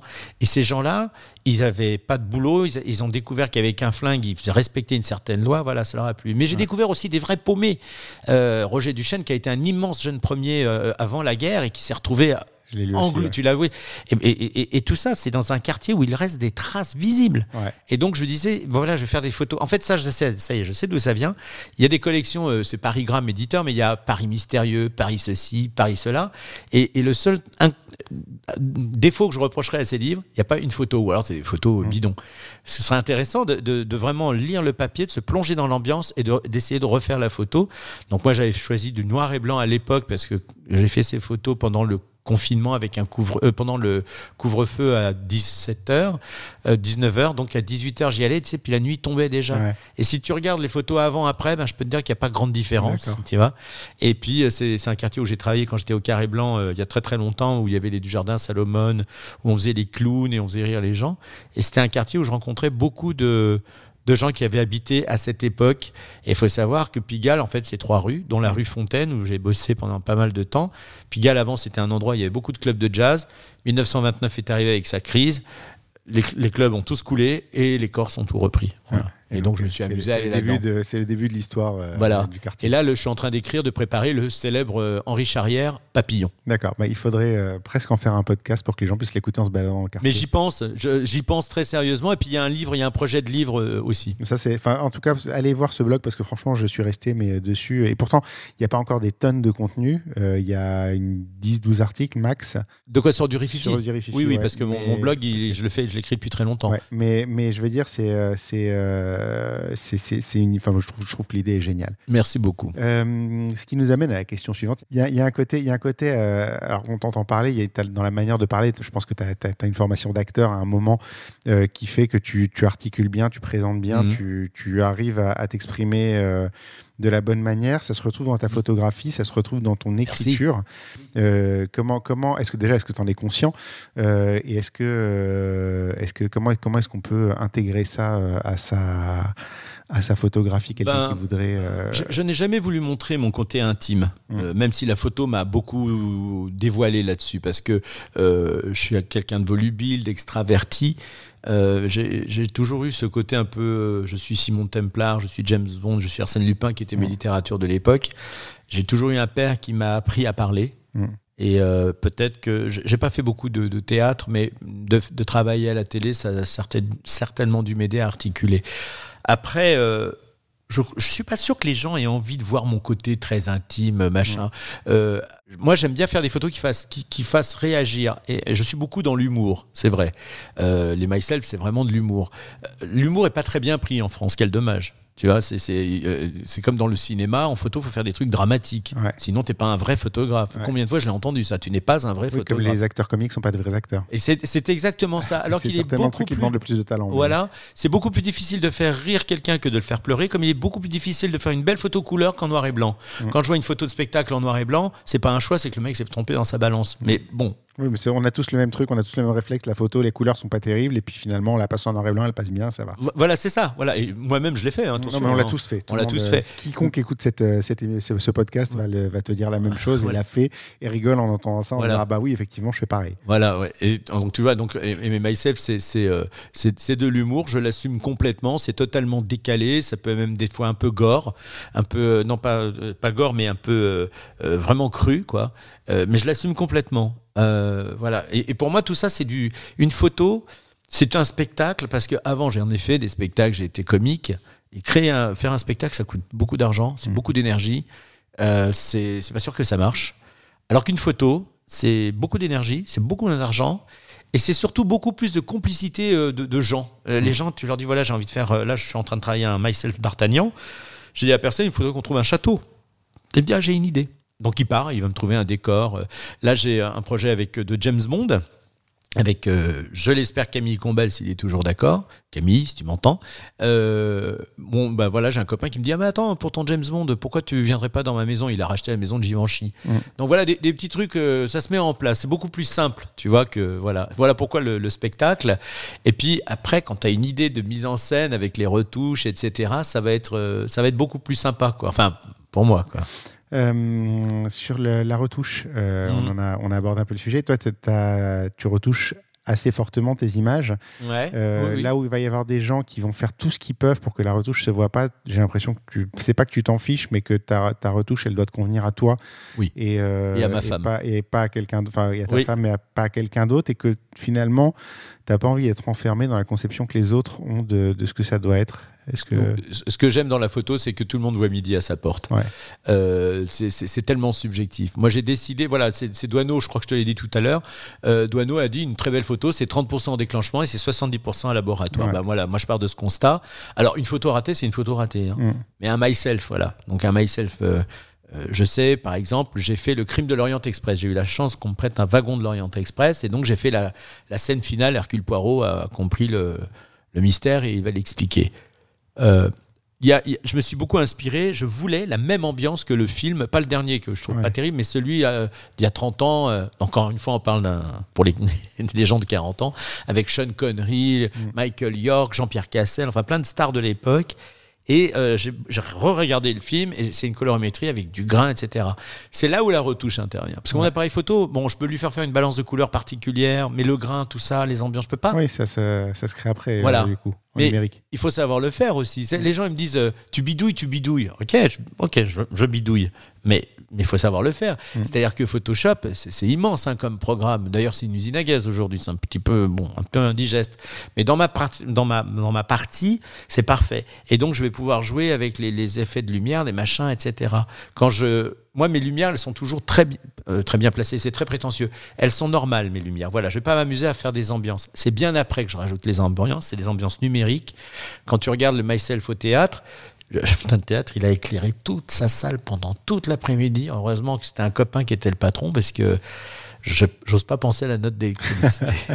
Mais il fallait vraiment des, des- des projecteurs ultra puissants pour faire euh, 300, euh, 300 personnes, donc le même personnage. Euh, et après, je vais tout assombrir. Tu vois, c'est beaucoup dr- plus Ouais. drôle comme ça. Je vais tout assombrir. Voilà. Je préfère bien maîtriser mes lumières au début parce que comme ça, je sais ce que je vais pouvoir faire après. D'accord. Oui, quand tu as plus de détails, c'est beaucoup plus facile de les Voilà. effacer que, Ouais. que d'en rajouter euh, Voilà. quand il Mais existe. tu sais, le, le plus compliqué, c'est pas la retouche en soi. hein. La retouche, c'est facile. Enfin, je veux dire, tu fais des effets jaunes, tu fais du sombre, du machin. Dans, dans, dans le théâtre, ben, c'est d'imaginer 300 attitudes différentes. Mhm.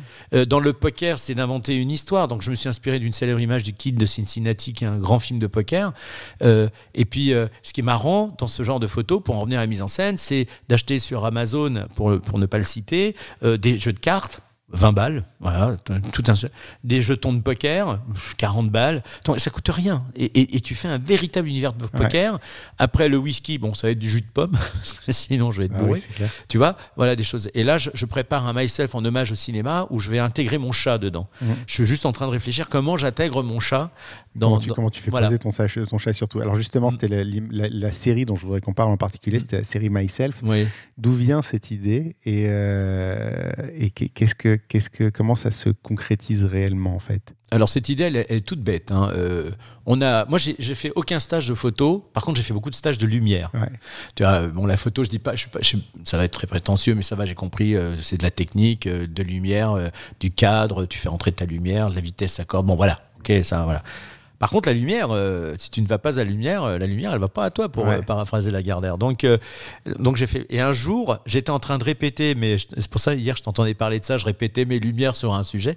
Je répétais mes lumières, et puis tout d'un coup, je me suis aperçu que j'avais un trépied, j'avais mon appareil, j'avais mes lumières. Je me suis dit, mais si je me prenais pas plein de fois, voilà.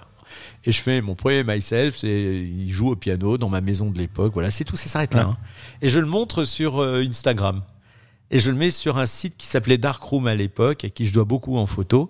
Et, et là, il y a une copine qui l'achète. Elle l'achète, mais c'est 10 Ouais. balles hein, le truc. J'ai dit, mais pourquoi tu l'achètes? Elle me dit, écoute, 10 gilous pour 10 balles, je prends. une affaire. Et là, je me suis dit, il y a un truc à faire quand même. Tu vois, elle me dit, après, je l'appelle, elle me dit, mais c'est drôle, c'est sympa, ça change un petit peu. Et donc, du coup, euh, j'en fais un autre, euh, de deux Gilous dans le lit. Il y en a un, euh, c'était, voilà, j'avais acheté le Farderé, excellent journal local que je recommande parce que ce sont des amis. Mais j'avais le Farderé dans la main et il y avait un titre, La fête est-elle finie? Je ne savais pas quoi faire de ce titre. Et donc j'ai eu l'idée de, il y en a un qui lit, qui est très content, et puis tu as l'autre à côté qui est comme ça, qui regarde la caméra et on devine qu'il a passé une sale nuit. D'accord. Et bien plus tard, j'ai rajouté, parce que j'avais fait aussi le truc très trash d'une, euh, allez, je dis le mot d'une sodomie entre moi et moi, mais que j'ai inclus dans le journal. Ouais. Et là, ma femme m'a regardé, elle me dit c'est trash, mais c'est vraiment drôle. La fête est-elle finie? T'as deux mecs en train de, tu vois? Donc c'est Myself se fait un ami et c'est déjà dans la presse. Voilà, c'est le titre du truc. Et ça, cette photo-là, elle a très très bien marché sur Instagram. Et des gens m'ont dit mais c'est bien ce que tu fais, continue. Parce qu'à l'époque, je, je à part Getty Images, personne ne sait qui je suis en photo. C'est- ça, ça me dérangeait pas plus que ça, mais tu sais qu'il faut un peu de crédibilité. Ouais, c'est- Et évidemment, au début, les myself, euh, tout le monde me disait non, c'est pas, c'est pas ça la photo. C'est pas, c'est pas ça. Tu, hein, tu vas retourner faire de la télé parce que c'est pas ça. Bon, mais moi je m'accroche. Puis ma femme, elle me dit c'est vraiment drôle ton truc. Je, je parle d'elle souvent parce que c'est mon œil artistique. ouais. Une femme va réagir à un univers de couleurs, nous on va réagir à une idée. À une elle, elle va réagir à des couleurs. C'est-à-dire, elle me dit tiens, bah, chez, chez Julien, là c'est du blanc, donc faut que tu privilégies telle et telle couleur. Donc, je l'écoute énormément et depuis j'arrive à vendre mes photos. Donc c'est grâce à elle. C'est pour ça que je pense mon œil. Et elle me dit tu devrais continuer ça, c'est c'est rigolo. Et puis là-dessus, je, je vois euh, Koé, on travaille ensemble. Et euh, un jour, je lui dis tiens, regarde, je fais ça. Il me dit ah, c'est marrant, tiens, c'est pas mal, tiens, j'aimerais bien le. J'avais fait un myself, euh, plein de myself qui s'engueulent, enfin plein de gilous donc, qui s'engueulent devant Emmanuel, le film. Et euh, il m'a dit je voudrais la même chose. Et donc on l'a fait, ça a été très sympa à faire. Et puis j'ai travaillé tout un univers euh, numérique derrière. Et ben cette photo a été euh, prise par M6 pour faire l'intérieur de son DVD. Elle, elle me dit quelque chose. Ouais, euh, tu regarderas. Et surtout, je l'ai retrouvé. Alors ça, j'ai jamais touché d'argent, mais c'était pas grave. Je m'en fiche un peu. Je l'ai retrouvé sur Netflix. Tu vois, j'ai retrouvé mon MySelf sur Netflix. C'est-à-dire, il y avait le, le spectacle de Koé et quand tu cliquais dessus, tu voyais mon MySelf. Tu sais, c'est fond d'écran Ouais. Netflix. Alors j'étais super fier. Donc évidemment, j'ai fait de la com dessus. Et ça a été très sympa à, à faire. Et euh, donc l'idée, voilà, elle, elle est venue comme ça. Et puis après, je me suis aperçu d'abord que la multi-exposition, on m'a piqué souvent les idées. Enfin, on peut pas piquer l'idée de la multi-exposition. Mais moi, je les mets en scène, mes personnages. Tu vois, ils se regardent. Par exemple, là, je fais un myself, je mets le truc là, et puis je, je vais faire les gestes où les personnages vont se regarder, euh, se parler, etc. Parce que faire un- une multi-exposition, on est d'accord, Julien, c'est Ouais. c'est super facile, quoi.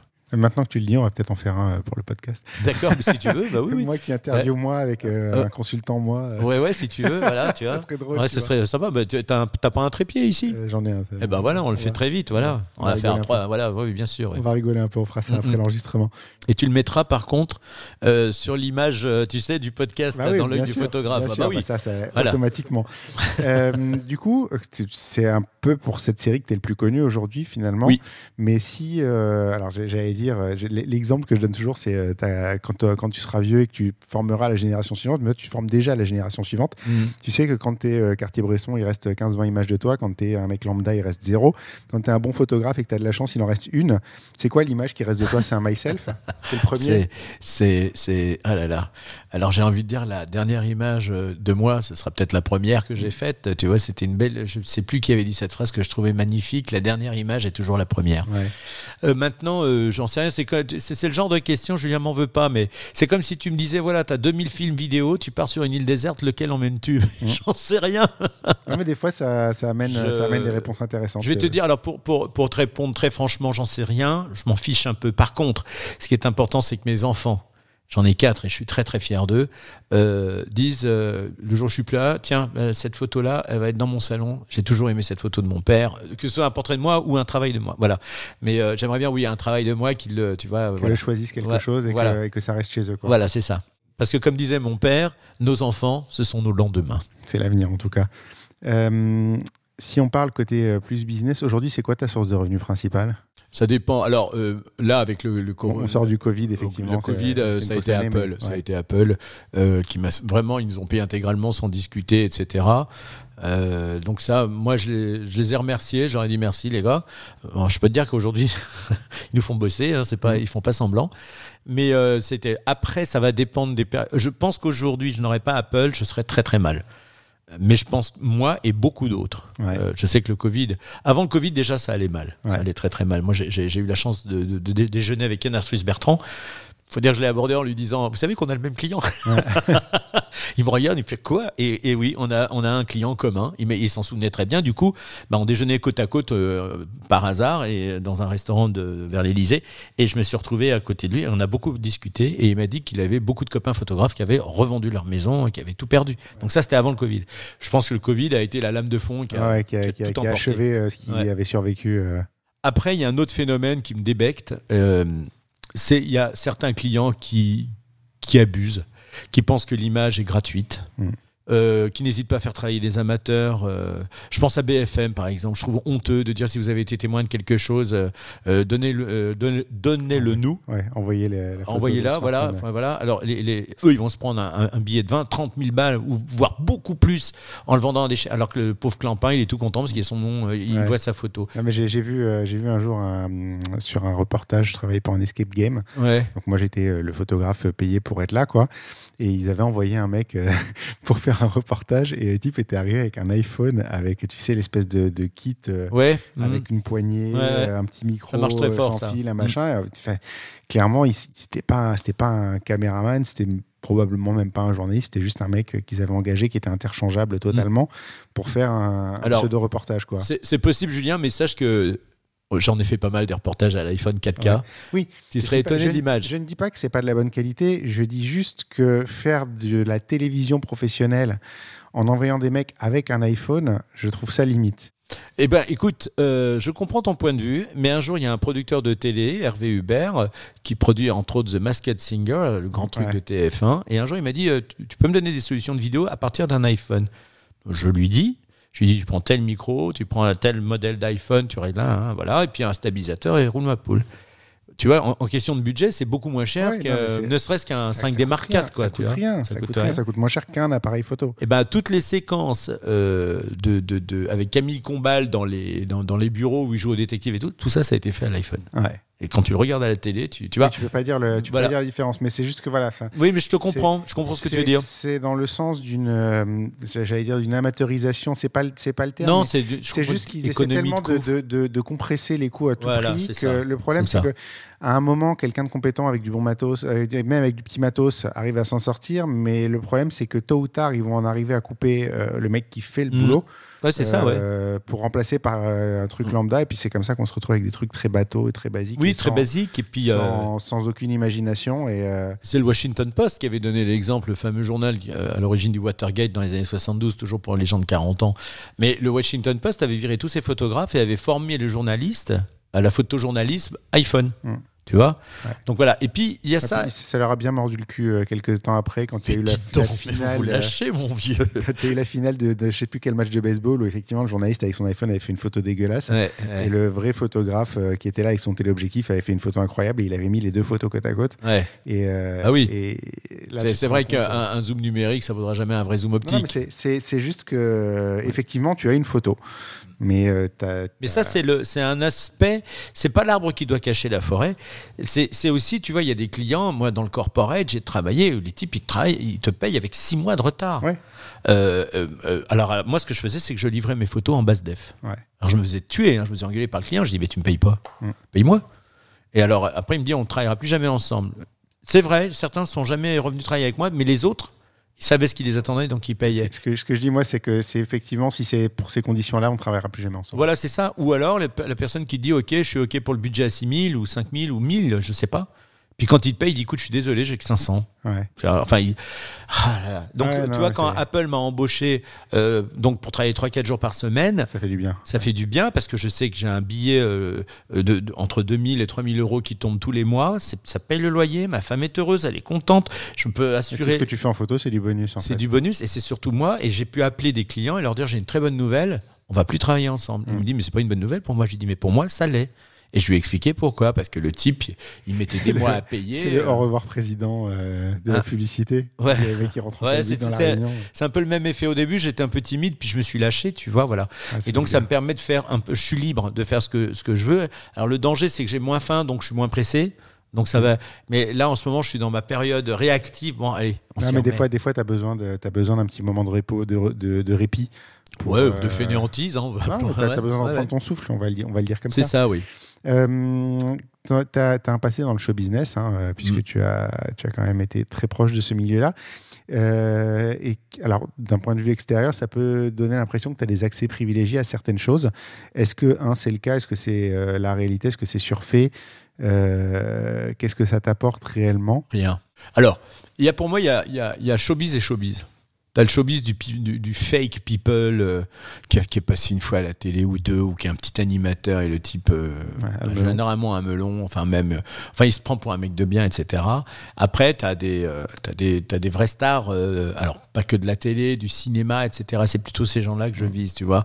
Un Camille Combal sur lequel j'ess- j'essaye de monter le projet du James Bond, c'est un million de followers, c'est un type, c'est un, un animateur très très doué. On voit que ça va être la star de TF1. Ça l'est déjà. Il y a Nico Aliagas aussi, on en a parlé. Voilà. Après, il y a des gens qui m'inspirent pas. Ouais. Euh, voilà, je, je sais qu'il y, a un- il y a un animateur de télé, enfin un comique qui vient animateur de télé, qui m'a proposé un projet. Je lui dis oui pour le- la forme, mais ça m'inspire pas du tout. Je l'ai pas relancé. Lui m'a déjà oublié, c'est parfait. Mais tu vois, le showbiz, c'est pas. D'abord, c'est des gens qui payent pas. hein, attention, moi. Tu vois, tu, ils te rendent service. Ouais. Tu vois Donc c'est pour ça que Myself, euh, c'est pas leur, ils voient bien qu'il y a un vrai travail. Donc s'ils me payent pas, par contre, j'ai les droits de la photo. C'est ce que je signe avec eux. J'en fais ce que je veux. Évidemment, je vais pas la mettre dans des réseaux euh, spécialisés russes. Ouais. Mais euh, je vais dire que j'en fais ce que je veux. C'est ce que j'avais négocié avec Koé. Mm. Et cette photo-là, elle a été placardée partout et elle m'a rapporté de l'argent après. Tu vois, donc je, je raisonne comme ça. Mais je choisis soigneusement avec qui je le fais. Et des fois, je, je m'emballe sur un nom et il y a Lucie qui dit non, il est pas terrible ce mec-là, je l'aime pas. Euh, Parce que Lucie, elle suit tous les trucs Instagram des vedettes, euh, Ouais. tu vois. Et, et- et comme je te disais, j'ai loupé Cassel là, la dernière fois, je m'en suis voulu, tu vois. Il y a, on a un projet avec Dujardin qui est un copain, mais Jean, il a un emploi du temps de ministre. Ouais. Et euh, il adore ce que je fais. Il met, voilà, euh, lui, son personnage, c'est Zoro. Donc je- si je le fais pas avec lui, je vais faire Zoro parce que c'est vraiment euh, un personnage universel. Parce que, juste, j'ouvre une parenthèse, Myself, c'est deux séries. La première série. Et puis il y a celle du cinéma, qui est en hommage justement à mon grand-père dont je te parlais tout à l'heure. Et là, ça m'a permis de, de faire des challenges techniques que, j'avais- que je me suis lancé, par exemple L'homme invisible, où tu vois un type, alors c'est trois, c'est trois personnages, mais il y, en a, il y a deux gilous, mais il y a surtout un type qui se, donc en homme invisible, avec les bandelettes, les lunettes noires, le chapeau, la tenue, la totale, mais qui se sert un verre de whisky, mais sans les mains. Et ça, Ça, c'est compliqué, ouais. c'est compliqué, même sur Photoshop, hein, même avec du verre, mais c'est très très complexe. Bon, finalement, j'ai trouvé une technique. Euh, j'ai fait, euh, j'ai fait. Ah oui, un de mes préférés, c'est l'homme rétréci. Donc je, je me suis vraiment inspiré, tu sais, de ces images. Alors encore, c'est pour les 40 ans, ça. Tu sais, quand on allait faire les files d'attente au cinéma, il y avait des photos du film. On se disait, ah, je vais voir ça, je vais voir ça. Je, je me suis, les lobby cards, ça s'appelle en américain. Et je me suis vraiment inspiré de ça. Et j'en ai fait un que je trouve magnifique. Et enfin, vraiment, je suis content de celui-là. C'est l'homme rétréci. C'est-à-dire que tu as des scientifiques. Et ils vont euh, prendre avec une pince et épiler un tout petit gilou qui fait non, non, non, tu vois, voilà. Et ça, ça a été un boulot euh, de lumière, de machin. J'ai, j'ai acheté des petits, euh, des petits mobiliers réduits de maisons de poupées, tu vois. Donc, ça, voilà. de- pour re- répondre à ta question, tu vois, quand j'ai une mise en scène, c'est un challenge, il y a une mise en scène, il y a un truc, je sais ce dont je vais avoir besoin et je l'écris à l'avant. Si on parle de côté business, tu as une partie business qui est en fait assez traditionnelle Oui. sur, ton, sur, sur ton site. Non, on, on le voit sur ton site. Euh, tu fais du mariage, tu fais des commandes pour des clients. Mais euh, finalement, c'est pas tellement mis en avant. Enfin, on voit que ça existe, on voit que tu le fais, mais euh, je me demande si c'est ça qui t'intéresse ou te motive en fait. Non, t'as tout compris. non, en fait, tu sais, à un moment, j'étais photographe de plateau pour Maison Close, une série de Canal. Je venais de démarrer et euh, c'était une des conséquences de la fameuse exposition dont je te parlais tout à l'heure. Le producteur avait adoré cette série. Tu vois, il n'y avait pas que les gens d'extrême droite. Et euh, lui, en plus, il s'appelait Wanish, donc on peut dire que c'est l'inverse. Et Jacques m'avait dit, tu seras le photographe de plateau. Et Canal Plus avait dit, mais c'est qui ce mec? C'est vrai, ils avaient raison d'ailleurs. Ouais. D'ailleurs, ils m'ont viré hein, au Ouais. bout d'une saison. Mais j'avais fait du bon boulot, mais j'étais pas du Sérail Canal+, donc ils m'ont viré. Mais euh, et en fait, ça m'avait beaucoup marqué. C'est qui ce mec? Bah, il a fait un, il a son, son site photo. Et en fait, c'était un site que j'avais fait en trois secondes, tu vois. Et, et- et j'ai compris qu'il fallait que je fasse un vrai site. Ouais. Donc je mets en avant que je sais faire des choses, mais oui, c'est pas, c'est pas, euh, je cours pas après ça, si tu veux, voilà. Oui, c'est une, présentation. Si quelqu'un cherche Voilà. un domaine très précis, il va le trouver. Voilà, voilà. Mais, tu euh, vois, ils, ils- peuvent me contacter, j'ai mon numéro de téléphone, etc. Oui, je fais des mariages et curieusement, c'est pas une, une activité que je souhaite développer, elle se développe toute seule. Tu vois, là, j'ai encore deux mariages qui arrivent, alors que je sais pas, je cours pas après, tu vois. Mm. Mais c'est vrai, les gens parlent beaucoup et ils disent ce photographe, il est drôle parce que je fais Ouais. vraiment le. Allez, chérie, c'est tu me montres, hein, c'est l'amour, hein, c'est l'amour aujourd'hui. Tu fais photo, hein, tu fais l'amour objectif. Alors évidemment, Ouais, là, ça part, c'est clair. Mais en, en même temps, c'est là qu'il y, a y a de l'argent aussi. à faire, Oui, euh, beaucoup. la famille. Moi, je pense que c'est la famille. Ouais. Tu vois, une affaire de famille. euh, là, je développe les petits princes pour les enfants. C'est de prendre des situations d'adultes que je décale dans le monde de l'enfance. C'est-à-dire, par exemple, là, donc, euh, j'ai trouvé une salle de boxe. J'ai trouvé un beau boxeur. Il va être KO. Et ce sera un tout petit boxeur qui va être déclaré vainqueur. Voilà, tu vois. Ouais. Un truc en noir et blanc, j'imagine en noir et blanc, euh, assez mignon, etc. Un peu en hauteur. Tu vois, j'ai vraiment la vision dans ma tête. Il a fallu trouver la salle de boxe. Alors j'ai une copine qui est belle comme le jour, euh, qui fait de la boxe, et euh, elle a demandé à son fiancé, qui est OK. Alors du coup, bon, je fais un tirage avec eux aussi, une photo avec eux Mmh. Ouais. aussi, ou pareil, c'est la même histoire, c'est une belle nana qui met KO son Jules, mais Ouais. tu vois, voilà, c'est, Ouais. je, je trouve ça intéressant. Et je sais que ça va changer du portrait traditionnel, parce que j'en peux plus des portraits traditionnels. euh, Il y a tellement à faire. T'as avec besoin de t'exprimer en fait. Oui, et puis il y a beaucoup à faire. On peut créer des choses avec la famille, tu vois. Et euh, une affaire de famille, euh, euh, là, va, je vais- il va falloir que je m'en occupe. Merci de me le rappeler. Il va falloir envoyer un mail aux gens. Je vous rappelle qu'une affaire de famille existe toujours. C'est un très beau cadeau de Noël. Les gens se, tu vois, je fais souvent des bons pour une affaire de famille. Les gens ne comprennent pas, donc on leur envoie un portrait. Ah oui, on prend, etc. Tu vois. Il y a même des gens qui me l'ont acheté. Je l'ai toujours pas fait. hein, ça, tu vois. C'est c'est- enfin, c'est- c'est un vrai boulot quoi, de, faire quelque chose comme ça. Oui. Mais c'est comme ça qu'on sort un petit peu du lot aussi. Mm. Euh, justement, donc on parlait, on parlait de la manière dont tu communiques. C'est quoi la place de la communication dans ton travail? Comment est-ce que tu te mets en avant et euh, comment est-ce que tu trouves tes clients? Comment ça fonctionne? Alors, il y a beaucoup de bouche à oreille, il y a du mail, et Instagram, bien sûr. Sauf que là, j'ai eu une mésaventure suite à mon passage télé chez Camille Combal. Euh, le site a explosé de, visites, et du coup, j'ai retrouvé. Enfin, Facebook m'a dit qu'il y avait des images pornographiques sur mon site, donc ils ont tout. Euh, Tu t'es fait déconnecté. pirater en hommage euh, Oh. à, ta, à ta notoriété soudaine. Voilà, ça doit être ça. Je me suis fait un peu voler, pas beaucoup, mais un peu voler un peu d'argent. Et euh, donc, du coup, j'ai plus ce compte Instagram que j'avais depuis 10 ans, euh, où il y avait, je crois, 2000 abonnés, tu Ouais. vois, où il y a Ouais. tout mon historique. Donc, j'en refais un autre. Mais ça va être plus long. On mettra le lien. Ah, on merci, c'est sympa. un peu les choses. Ouais. Merci, c'est gentil. Dernière question de ce côté business. Est-ce que tu gagnes bien ta vie aujourd'hui? Je suis pas à plaindre. Ouais. Ouais, je suis plutôt heureux. Ça me fait- tu vois, là, lundi prochain, on part à Naples. Donc, je suis content. En voiture? Non, là, cette fois, alors, on part en avion à Naples. On va dîner avec des amis à Naples. C'est très sophistiqué, ça. hein. Et après, on, va, on a loué une voiture, une Fiat 500. Il faut être dans le décor. Normal. Normal. C'est une Fiat 500 ou une Vespa en Italie. hein. Voilà, c'est ça, ouais. Et, euh, et donc, euh, et on va partir faire la côte amalfitaine, Capri. Ah, les deux îles, là, je me rappelle jamais de leurs noms qui sont en face. Et puis après, on va aller jusqu'à jusqu'au Pouilles. Voilà, ça va être un très chouette voyage, je pense. Hors saison en plus. Agréable à faire. Ouais. Euh, on arrive à la conclusion de l'épisode.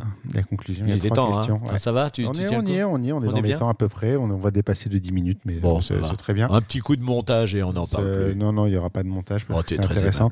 Euh, c'est quoi le pire moment de ta carrière? Oh là là, la, la minute de honte, comme l'appelait mon père. C'est deux ans de marine? Euh, ben, curieusement, c'est pas une époque dont je suis pas fier. J'en suis pas, enfin, j'en suis pas particulièrement. euh, elle a été très instructive, euh, techniquement parlant, si tu veux. Euh, j'ai appris ce que c'était qu'un photographe. J'ai appris ce que. C'est pour ça que mon logo, mon slogan, c'est de belles photos très vite, très bien. Mm. Euh, des photos très vite, très bien. Euh, j'ai appris à travailler vite parce que t'as pas le temps euh, en presse. Ça, c'est formidable. Après, euh, des moments de honte, euh, j'en ai pas eu, mais j'ai eu des grands moments de solitude, notamment avec des piles de flash. Euh, J'oublie toujours d'acheter des piles de Ouais. rechange et j'en ai plus, donc tu dois te démerder. Euh, ça, je suis pas très fier de ça. Euh, ma femme, elle m'engueule à chaque fois, et à chaque fois que je pars en, en- en shoot, elle me dit T'as pensé à prendre des batteries pour tes flashs? Euh, Voilà, et, euh, mais attends, sinon, des moments de. de, de- j'ai jamais eu de moment de honte, euh, tu vois. Je prends toujours les choses en main, en fait. Ouais. Euh, tu vois, le, le- quand je fais un shooting mariage, euh, mode, euh, parce que j'ai fait pas mal, à un moment, je faisais pas mal de mode et, et tout. Euh, si tu as regardé sur mon site, il y a une petite marque qui n'existe plus, malheureusement, qui s'appelle Paradis Blanc. Et en fait, euh, je connaissais bien la patronne et je lui disais, donne-moi des fringues. Et avec ma femme, euh, ma belle-fille ou des gens, je prends des photos, puis tu me rembourses les chambres d'hôtel en frais généraux. Je te fais une facture, frais généraux. euh, et ben, j'ai payé pas mal de, tu vois, de, de frais De d'hôtel comme ouais. ça. Pas, c'est pas- pas un mauvais calcul. Ouais, voilà. Euh, par opposition, c'est quoi le meilleur moment de ta carrière? Ah, c'est certainement, euh, certainement le festival de, la première. Je me suis retrouvé exposé en Arles très rapidement, sans le faire exprès, mais c'est le festival de Dax pour qui j'ai beaucoup de tendresse, festival photo, et en fait euh, ils ont exposé To Me Myself. France 3 m'a fait un reportage extraordinaire. C'est un moment où tu, tu, on se regarde avec Lucie et on se dit quand même, ça y est. tu vois. Et aujourd'hui, mon plus grand moment de fierté, c'est quand tu tapes Gilles Vautier sur Google, c'est la photo qui arrive en premier, c'est plus Bill du Big Deal. Et donc, le, voilà, c'est ça mon moment, de- c'est ça ma fierté. Ouais, C'est le jour où Gilles est passé devant Bill. Ouais. Ouais, c'est exactement ça. T'as pas, voilà. Alors là, mesdames et messieurs, on a une très belle conclusion de Julien sur Gilles. C'est pas mal. Euh, bah, la dernière question. Euh, qui est-ce que tu me recommanderais pour un prochain épisode? Ah, j'ai- y a, y a- y a- j'ai- alors là, tu m'as pris, euh, j'y réfléchissais tout à l'heure. Là, tout de suite, il y en a un qui me vient, il porte le- mon nom de famille, il s'appelle Adrien Vautier. Il était marchand de chaussures, euh, il en a eu ras-le-bol, il s'est lancé, il a découvert la photo. Pour lui, la photo, l'argentique, le noir et blanc, c'était extraordinaire. Et aujourd'hui, le gamin, il doit avoir 35 ans, je pense. Il est photographe de presse, mais moi, j'adore ce qu'il fait parce qu'il là, il est en Afghanistan. D'accord. Euh, il invente toujours. Je sais pas comment il fait pour. Sa femme, elle est comme ça. Elle a Ouais, peur ouais, ça, fois parce qu'il part. Il ramène. J'ai vu ses premières photos. Je vois ses photos d'aujourd'hui. Ça n'a plus rien à voir. On voit le mec qui était timide et aujourd'hui, il en a. Il y va. C'est magnifique ce qu'il fait et il s'appelle Adrien Vautier. Donc je. Tu peux Quand- nous mettre en relation Mais bien sûr, Ah, bien bah, sûr. voilà. Alors on va faire ça dès qu'il revient d'Afghanistan. Voilà, il y a David Ken que- que- qui est un type que je trouve formidable, qui a été un de mes maîtres euh, euh, en photo euh, parce qu'il est sympa, il a son agence de com. Lui, il, il s'en sort plutôt pas mal, David, et euh, il fait beaucoup de photos justement de rue. Tu vas sur son profil Facebook, tu le trouveras. De photos de rue avec soit un Leica, soit notre fameux X105, Ouais. parce qu'on n'en a pas parlé, on lui a pas rendu hommage à notre petit boîtier. Le X100V. Le X100V, ouais, parce que c'est le cinquième, tu vois, parce que S second, euh, T3, euh, euh, F4, donc V. Ouais, il fallait bien, il fallait bien. voilà, ils, ont, ils, se- ils se différencient, mais c'est un boîtier tellement, on en a parlé. hein. Moi, j'adore ce boîtier et lui travaillait beaucoup avec ça aussi. Euh, David Ken, euh, voilà, c'est un photographe que j'aime beaucoup, qui a une vraie sensibilité, qui est un peu show, show off, tu vois, mais, euh, mais, mais c'est pas grave, ça, ça le fait, il est sympa, on rigole bien. du personnage. Ouais, voilà, David Ken. Euh, voilà, je crois que c'est déjà pas mal. Ça fait, ça fait des, des, des noms intéressants à, Mm. à consulter. Où est-ce qu'on peut te retrouver? Dans ma salle de bain tous les matins, Ça va être un peu compliqué. À l'Apple Store, c'est sûr. oui, peut- à l'Apple Store euh, peut- du je- jeudi au dimanche. Je, je le répète, mais c'est des cours de photo Ouais. gratuits avec un super Ouais. photographe. Donc franchement, je dire, il Et a pas est- de je- questions qui se y en posent. a d'autres, hein, il y en a d'autres. euh, euh, J'adore travailler avec Lucas, qui est passionné de photos et qui veut être photographe professionnel. Je dis, mais Lucas, ne pars pas de chez Apple.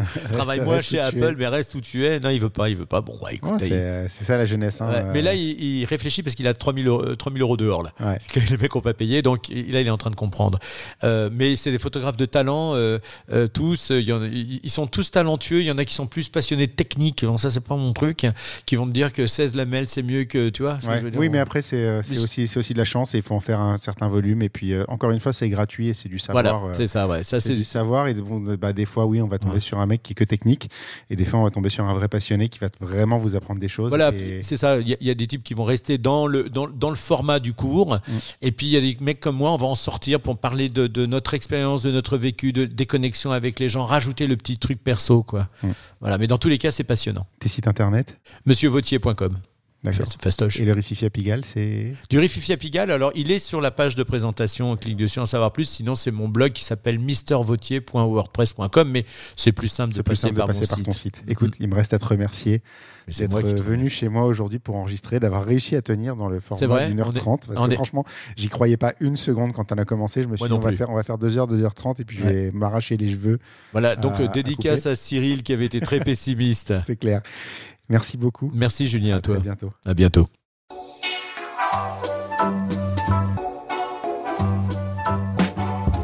Merci d'avoir écouté cet épisode. N'oubliez pas de laisser une note et un commentaire sur Apple Podcast, c'est important et ça aide beaucoup à notre visibilité. Vous pouvez également aller sur le blog dans l'œil du photographe à l'adresse www.dlodp.fr. C'est tout pour aujourd'hui. On se retrouve au prochain épisode dans l'œil d'un nouveau photographe.